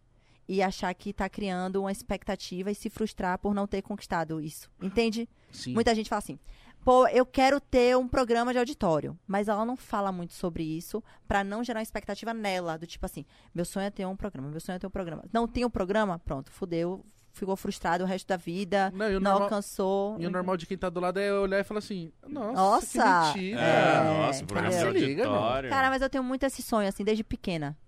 Desde pequena eu pegava o microfone, falava. Como eu falo, eu sou muito comunicativa, eu gosto, eu me sinto bem na frente das câmeras. é, eu me sinto bem com outras pessoas, de trocar ideia, de conversar, de. E é isso, eu vou em busca disso, é o meu sonho. Eu até lá posso demorar não sei quantos anos ou não. E eu posso também passar passear por várias outras vertentes, entendeu? Eu acho que a vida da gente é pra isso mesmo, é pra gente ir atrás das coisas e às vezes se frustrar, às vezes não dá certo. Eu fico puta também, invisto dinheiro em coisa que não dá certo, minha gente. Ah, miséria, o dinheiro vai todo embora. Fala, meu Deus do céu. E aí choro, meu Deus do céu. Aí no outro dia aparece um contrato já em cima do dinheiro todo que eu gastei. Eu falo, Deus, ó Deus me dando a resposta. Porque eu sou muito ligada a Deus, assim. Eu converso com ele, a gente é pai e filha mesmo, assim, todo dia, sabe? E ele me dá as respostas, assim, na hora. É uma parada, assim, surreal. Sua e dele. Minha e dele. Que eu falo assim, cara, eu investi esse dinheiro, poxa, eu poderia. Aí no outro dia um contrato já maior do que o dinheiro que eu tinha investido. Eu falo, entendi já. Tá certo. Porque a gente precisa dessas frustrações também pra gente Aprender. testar. É, As pessoas que têm sucesso hoje, elas não. Na maioria das vezes, elas não conseguiram de primeira, né? Eu olho minha história que eu tô aqui contando pra vocês, um pouquinho de cada coisa. Cara, eu lutei muito, eu ralei muito pra estar aqui, entendeu? Mas esse Sim. processo deixa mais gostoso no final. Cara, você sabe o que é você sentar e você poder ver tudo que você passou e ter uma história pra contar? É muito mais gratificante do que eu sentar aqui e falar, cara, então. Faustão pegou na minha mão do nada. Nada aí falou, é você, amor, vamos com tudo. Tô contigo, entendeu? Então, é, eu me sinto muito feliz em poder ter construído. E eu sei que tem muita coisa pela frente ainda também que eu quero Com construir. certeza, só o comecinho. E a última pra finalizar, a Yara Ferreira falou aqui, ó. Como foi conciliar o carnaval, o ensaio, o ensaio dos desfiles e tal, com a Liz? Se foi difícil ter que ficar um pouquinho distante. Então, Liz veio comigo, né? eu não deixo ela longe, não, gente, de jeito nenhum. É, eu tenho uma rede de apoio muito grande. Isso pra mim é perfeito. Minha mãe, minha sogra, minhas cunhadas, Babá, Léo. A gente tem uma, uma rede de apoio ampla. Mas eu não consigo ficar longe de Liz. Se eu ficar um dia viajando ou dois dias, ela fica em Salvador. Mas se for mais de três dias, ela vem comigo pra qualquer lugar que eu esteja. Tipo, agora eu tô há uma semana fora de casa, ela tá comigo. Aqui em São Paulo, veio hoje. É, então eu tentei conciliar dessa maneira. E não era só ah, os ensaios de carnaval. Eu tava fazendo os ensaios de carnaval e ensaios de dança dos famosos. Beleza. Então foram, foi tudo junto. Foi é carnaval. 2 quilos por dia que perde. É, foi. Eu sei que. E muitas. Como é que voltou o corpo rápido? É isso aí, gente. Ensaio de carnaval, carnaval, ensaio do dança. Eu dançava, tipo, duas, três, quatro horas por dia, entendeu? Então, eu não, não havia tanto, não era um contato 100% do meu dia, mas eu acordava, estava com ela ali, saía trabalhar de noite, estava com ela também. Então, isso para mim já é o importante, entende? E sair e entender que ela tá ali sendo bem cuidada também traz uma paz muito grande. Eu sei que muitas mães não têm essa oportunidade, né? Não tem é, esse privilégio. É um privilégio que eu tenho de poder ter pessoas para me ajudar, que eu confio, que eu vou de olho fechado. Eu saio de casa, tipo, Tá Tranquilo, tudo tá bem. tudo bem, né? Essa tranquilidade acho que não tem preço pra trabalhar, tá com a cabeça boa, né? Pra fazer as coisas. Sim, sim. E Lori, você gostou de estar aqui com a gente hoje? Cara, eu amei muito. Pa- passou quanto tempo? Porque eu, Eu nem pra sei, mim, a gente mano. sentou Duas agora. horas. Duas horas. Gente. Mas foi você tem uma história de vida maravilhosa, mano. Obrigada, Mítico. Eu tô muito feliz, sério. Eu fiquei muito feliz com o convite de participar, porque todos, gente, de verdade, parabéns pra vocês pelo Obrigado. trabalho, porque todo mundo que eu falava, eu vou pode falar, ah, pô, assista, eu acompanho o único podcast que eu acompanho. Então, assim, parabéns pelo trabalho de vocês. Obrigado. Vocês também estão aqui ralando e conquistando espaço, e isso é muito legal. Então, muito obrigada pelo convite. Eu amei mesmo de poder poder contar um pouquinho da nossa história, porque a gente vai vivendo na internet e muitas pessoas vão chegando no meio do caminho ali. É, e e não, não sabem, sabe, né? né? Então, a gente poder falar um pouco é muito importante também para as pessoas falarem, caramba, a gente pode conquistar isso também, a gente pode correr atrás e, e conseguir. Com certeza. Desejo todo o sucesso do mundo pra você, pra sua família, bênçãos, saúde pra Liz, maravilhosa. Lourenço Lorenzo, tá tá vindo, tá vindo. vindo. Agora sim, eu preciso mesmo, senão eu vou ficar sem primo. Ah. Preciso que vocês mandem um beijo para Felipe. Felipe, um beijo pra você, menino. Felipe, quando ele é da Bahia, É. quando tiver na Bahia, bora se ver, mano. Ele assiste Vamos quebrar. todos, todos, ele É? assiste todos. Ele faltou chorar, mandou um áudio. Felipe, vai estudar também, Quantos né, anos ele Felipe? tem? Vai Cara, estudar. acho que o Felipe deve estar, sei lá, com uns 16, 17, mãe. Vai estudar, mano. Vai É. estudar. Respeita teu pai, tua mãe, tua família. Aê, pronto, mandei o beijo. Beijo pra você, Felipe. Gente, se você gostou, deixa o like, se inscreva aqui no canal, siga a Lori, todas as redes sociais estão na descrição. Não é não místico. É isso mesmo, quarta-feira, é dia de alegria. Que episódio gostoso, hein? Delícia. Maravilhoso saber. Mulher foda. Tamo junto, é isso, galera. Dignidade já. Beijo. É isso. Acabou, gente. Oh, que massa.